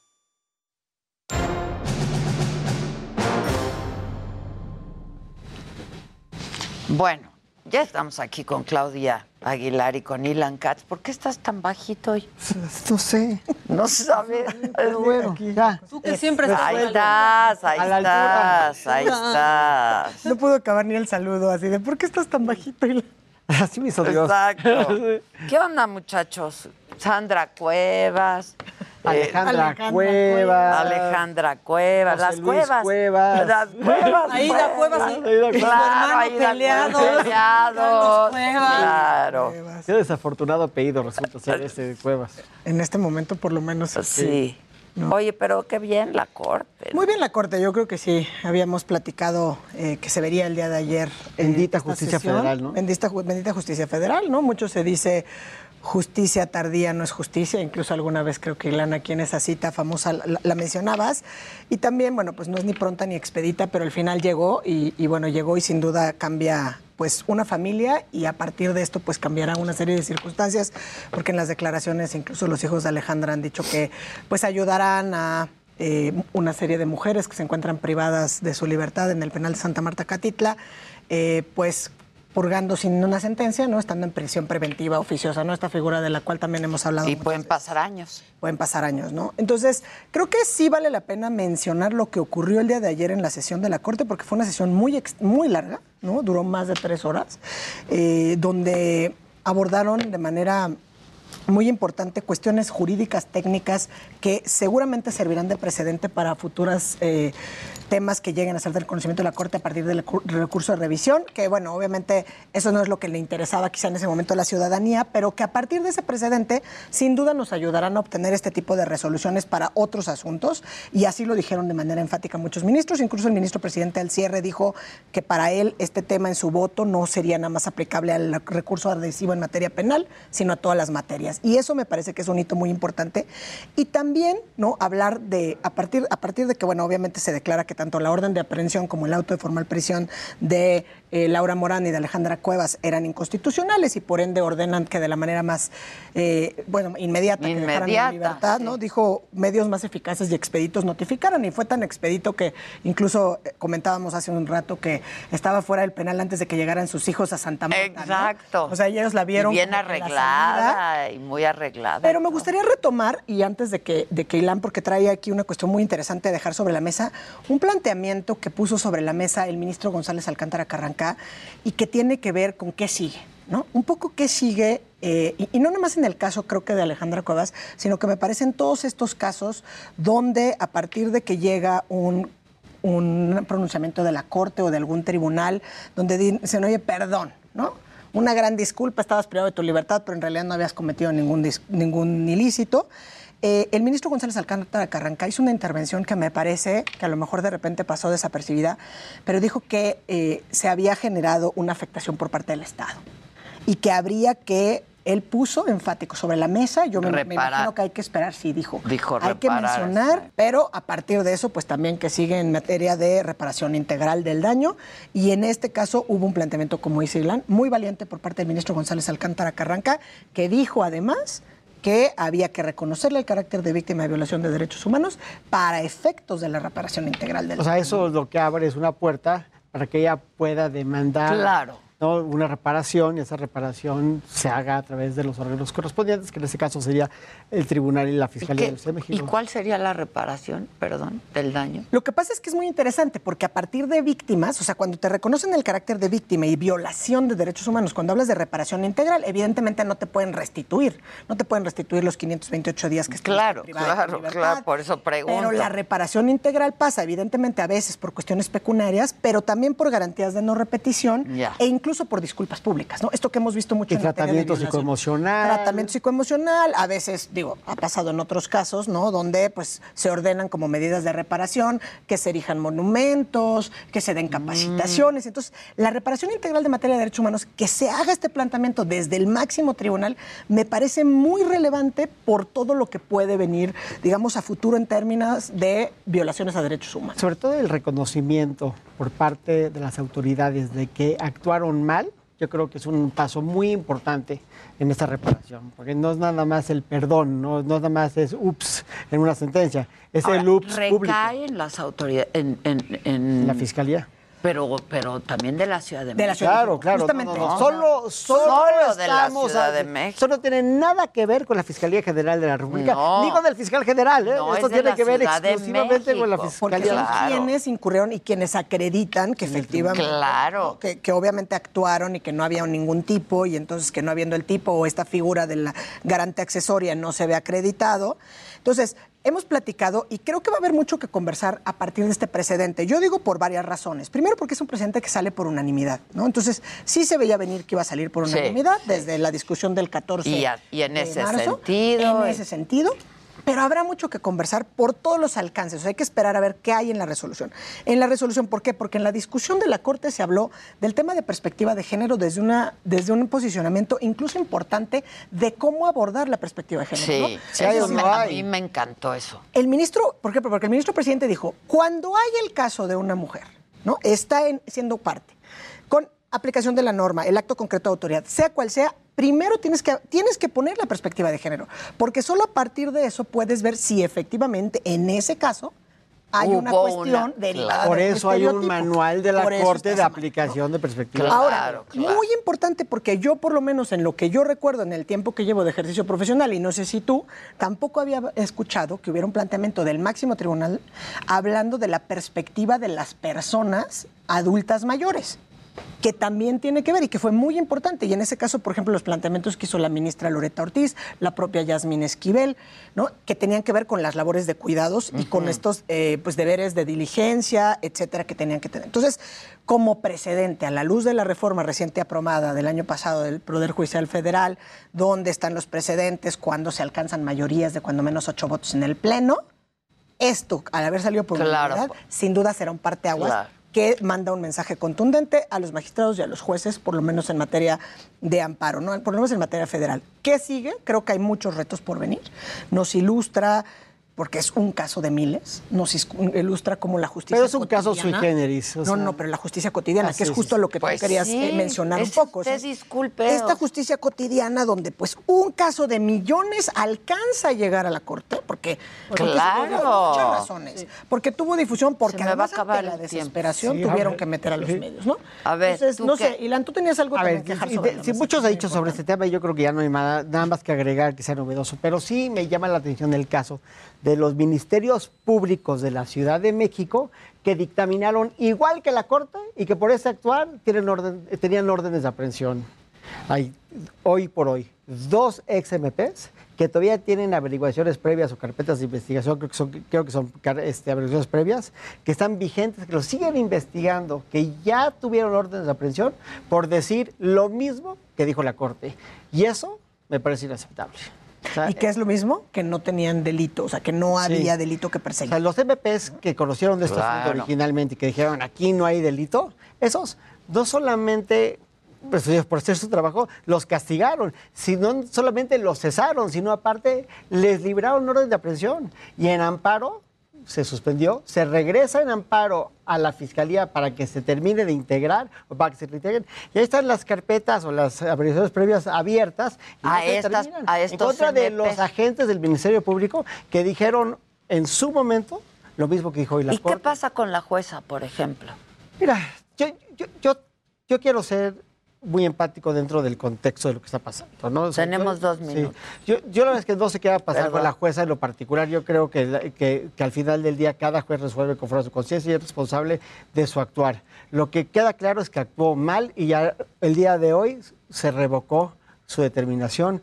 Punto. ¿Tendrá una acción el día de mañana los juegos en contra de la Ciudad de México? Pues ya lo dijo el ministro José Alcántara que pues, sí, que se podrá hacer, ¿no? Sí, él habló de reparación integral. Pues, si lo quieren hacer o no lo quieren hacer. moral, o sea, una serie de reparaciones y podría la familia iniciar acciones, me parece que sí. Al final coincido con lo que dice Ilan, ¿no? Uno tendría que partir de la idea, cuando menos a priori, que los jueces actúan no solamente en conciencia, sino de conformidad con lo que establece la ley. Esta es una fiscalía. Quedó acreditado que en este caso, pues no, ocurrió. Esta es una fiscalía que, en mi opinión, ha hecho mucho por defender a las mujeres. Sí, muchísimo. Muchísimo. Este es un, un tribunal que ha hecho muchísimo por defender a las mujeres y yo lo reconozco. En esta actuaron mal y tendrán que, y yo soy seguro que harán lo correcto para corregir ese paso. Yo tengo mucha fe en las autoridades de la Ciudad de México, estoy seguro que van a hacer lo correcto. ¿Y la fiscal? También. Sí, que es una buena mujer. Yo, Pues yo tengo una muy buena opinión de Ernestina. Yo también. ¿no? Y creo que su comunicado de ayer es un comunicado de autorreflexión. Dijo, hay lugar para la autorreflexión. Vamos a ver qué pasó aquí, que lo hagan bien. Y la verdad es que una vuelta a la página, un mejor México hoy que ayer. Pues sí, la verdad, muy bien la corte. Muy bien la mejor México. muy bien Hoy que ayer. Hoy que ayer, qué bonito. Y ojalá sí vayamos, ¿no? gracias, Clau, gracias, Ilan, muchas gracias, gracias. Gracias, Maca. Gracias a todo el equipo eh, y gracias a ustedes, sobre todo, por su atención y compañía. Nos vemos mañana a 9 de la mañana por este mismo canal. Gracias.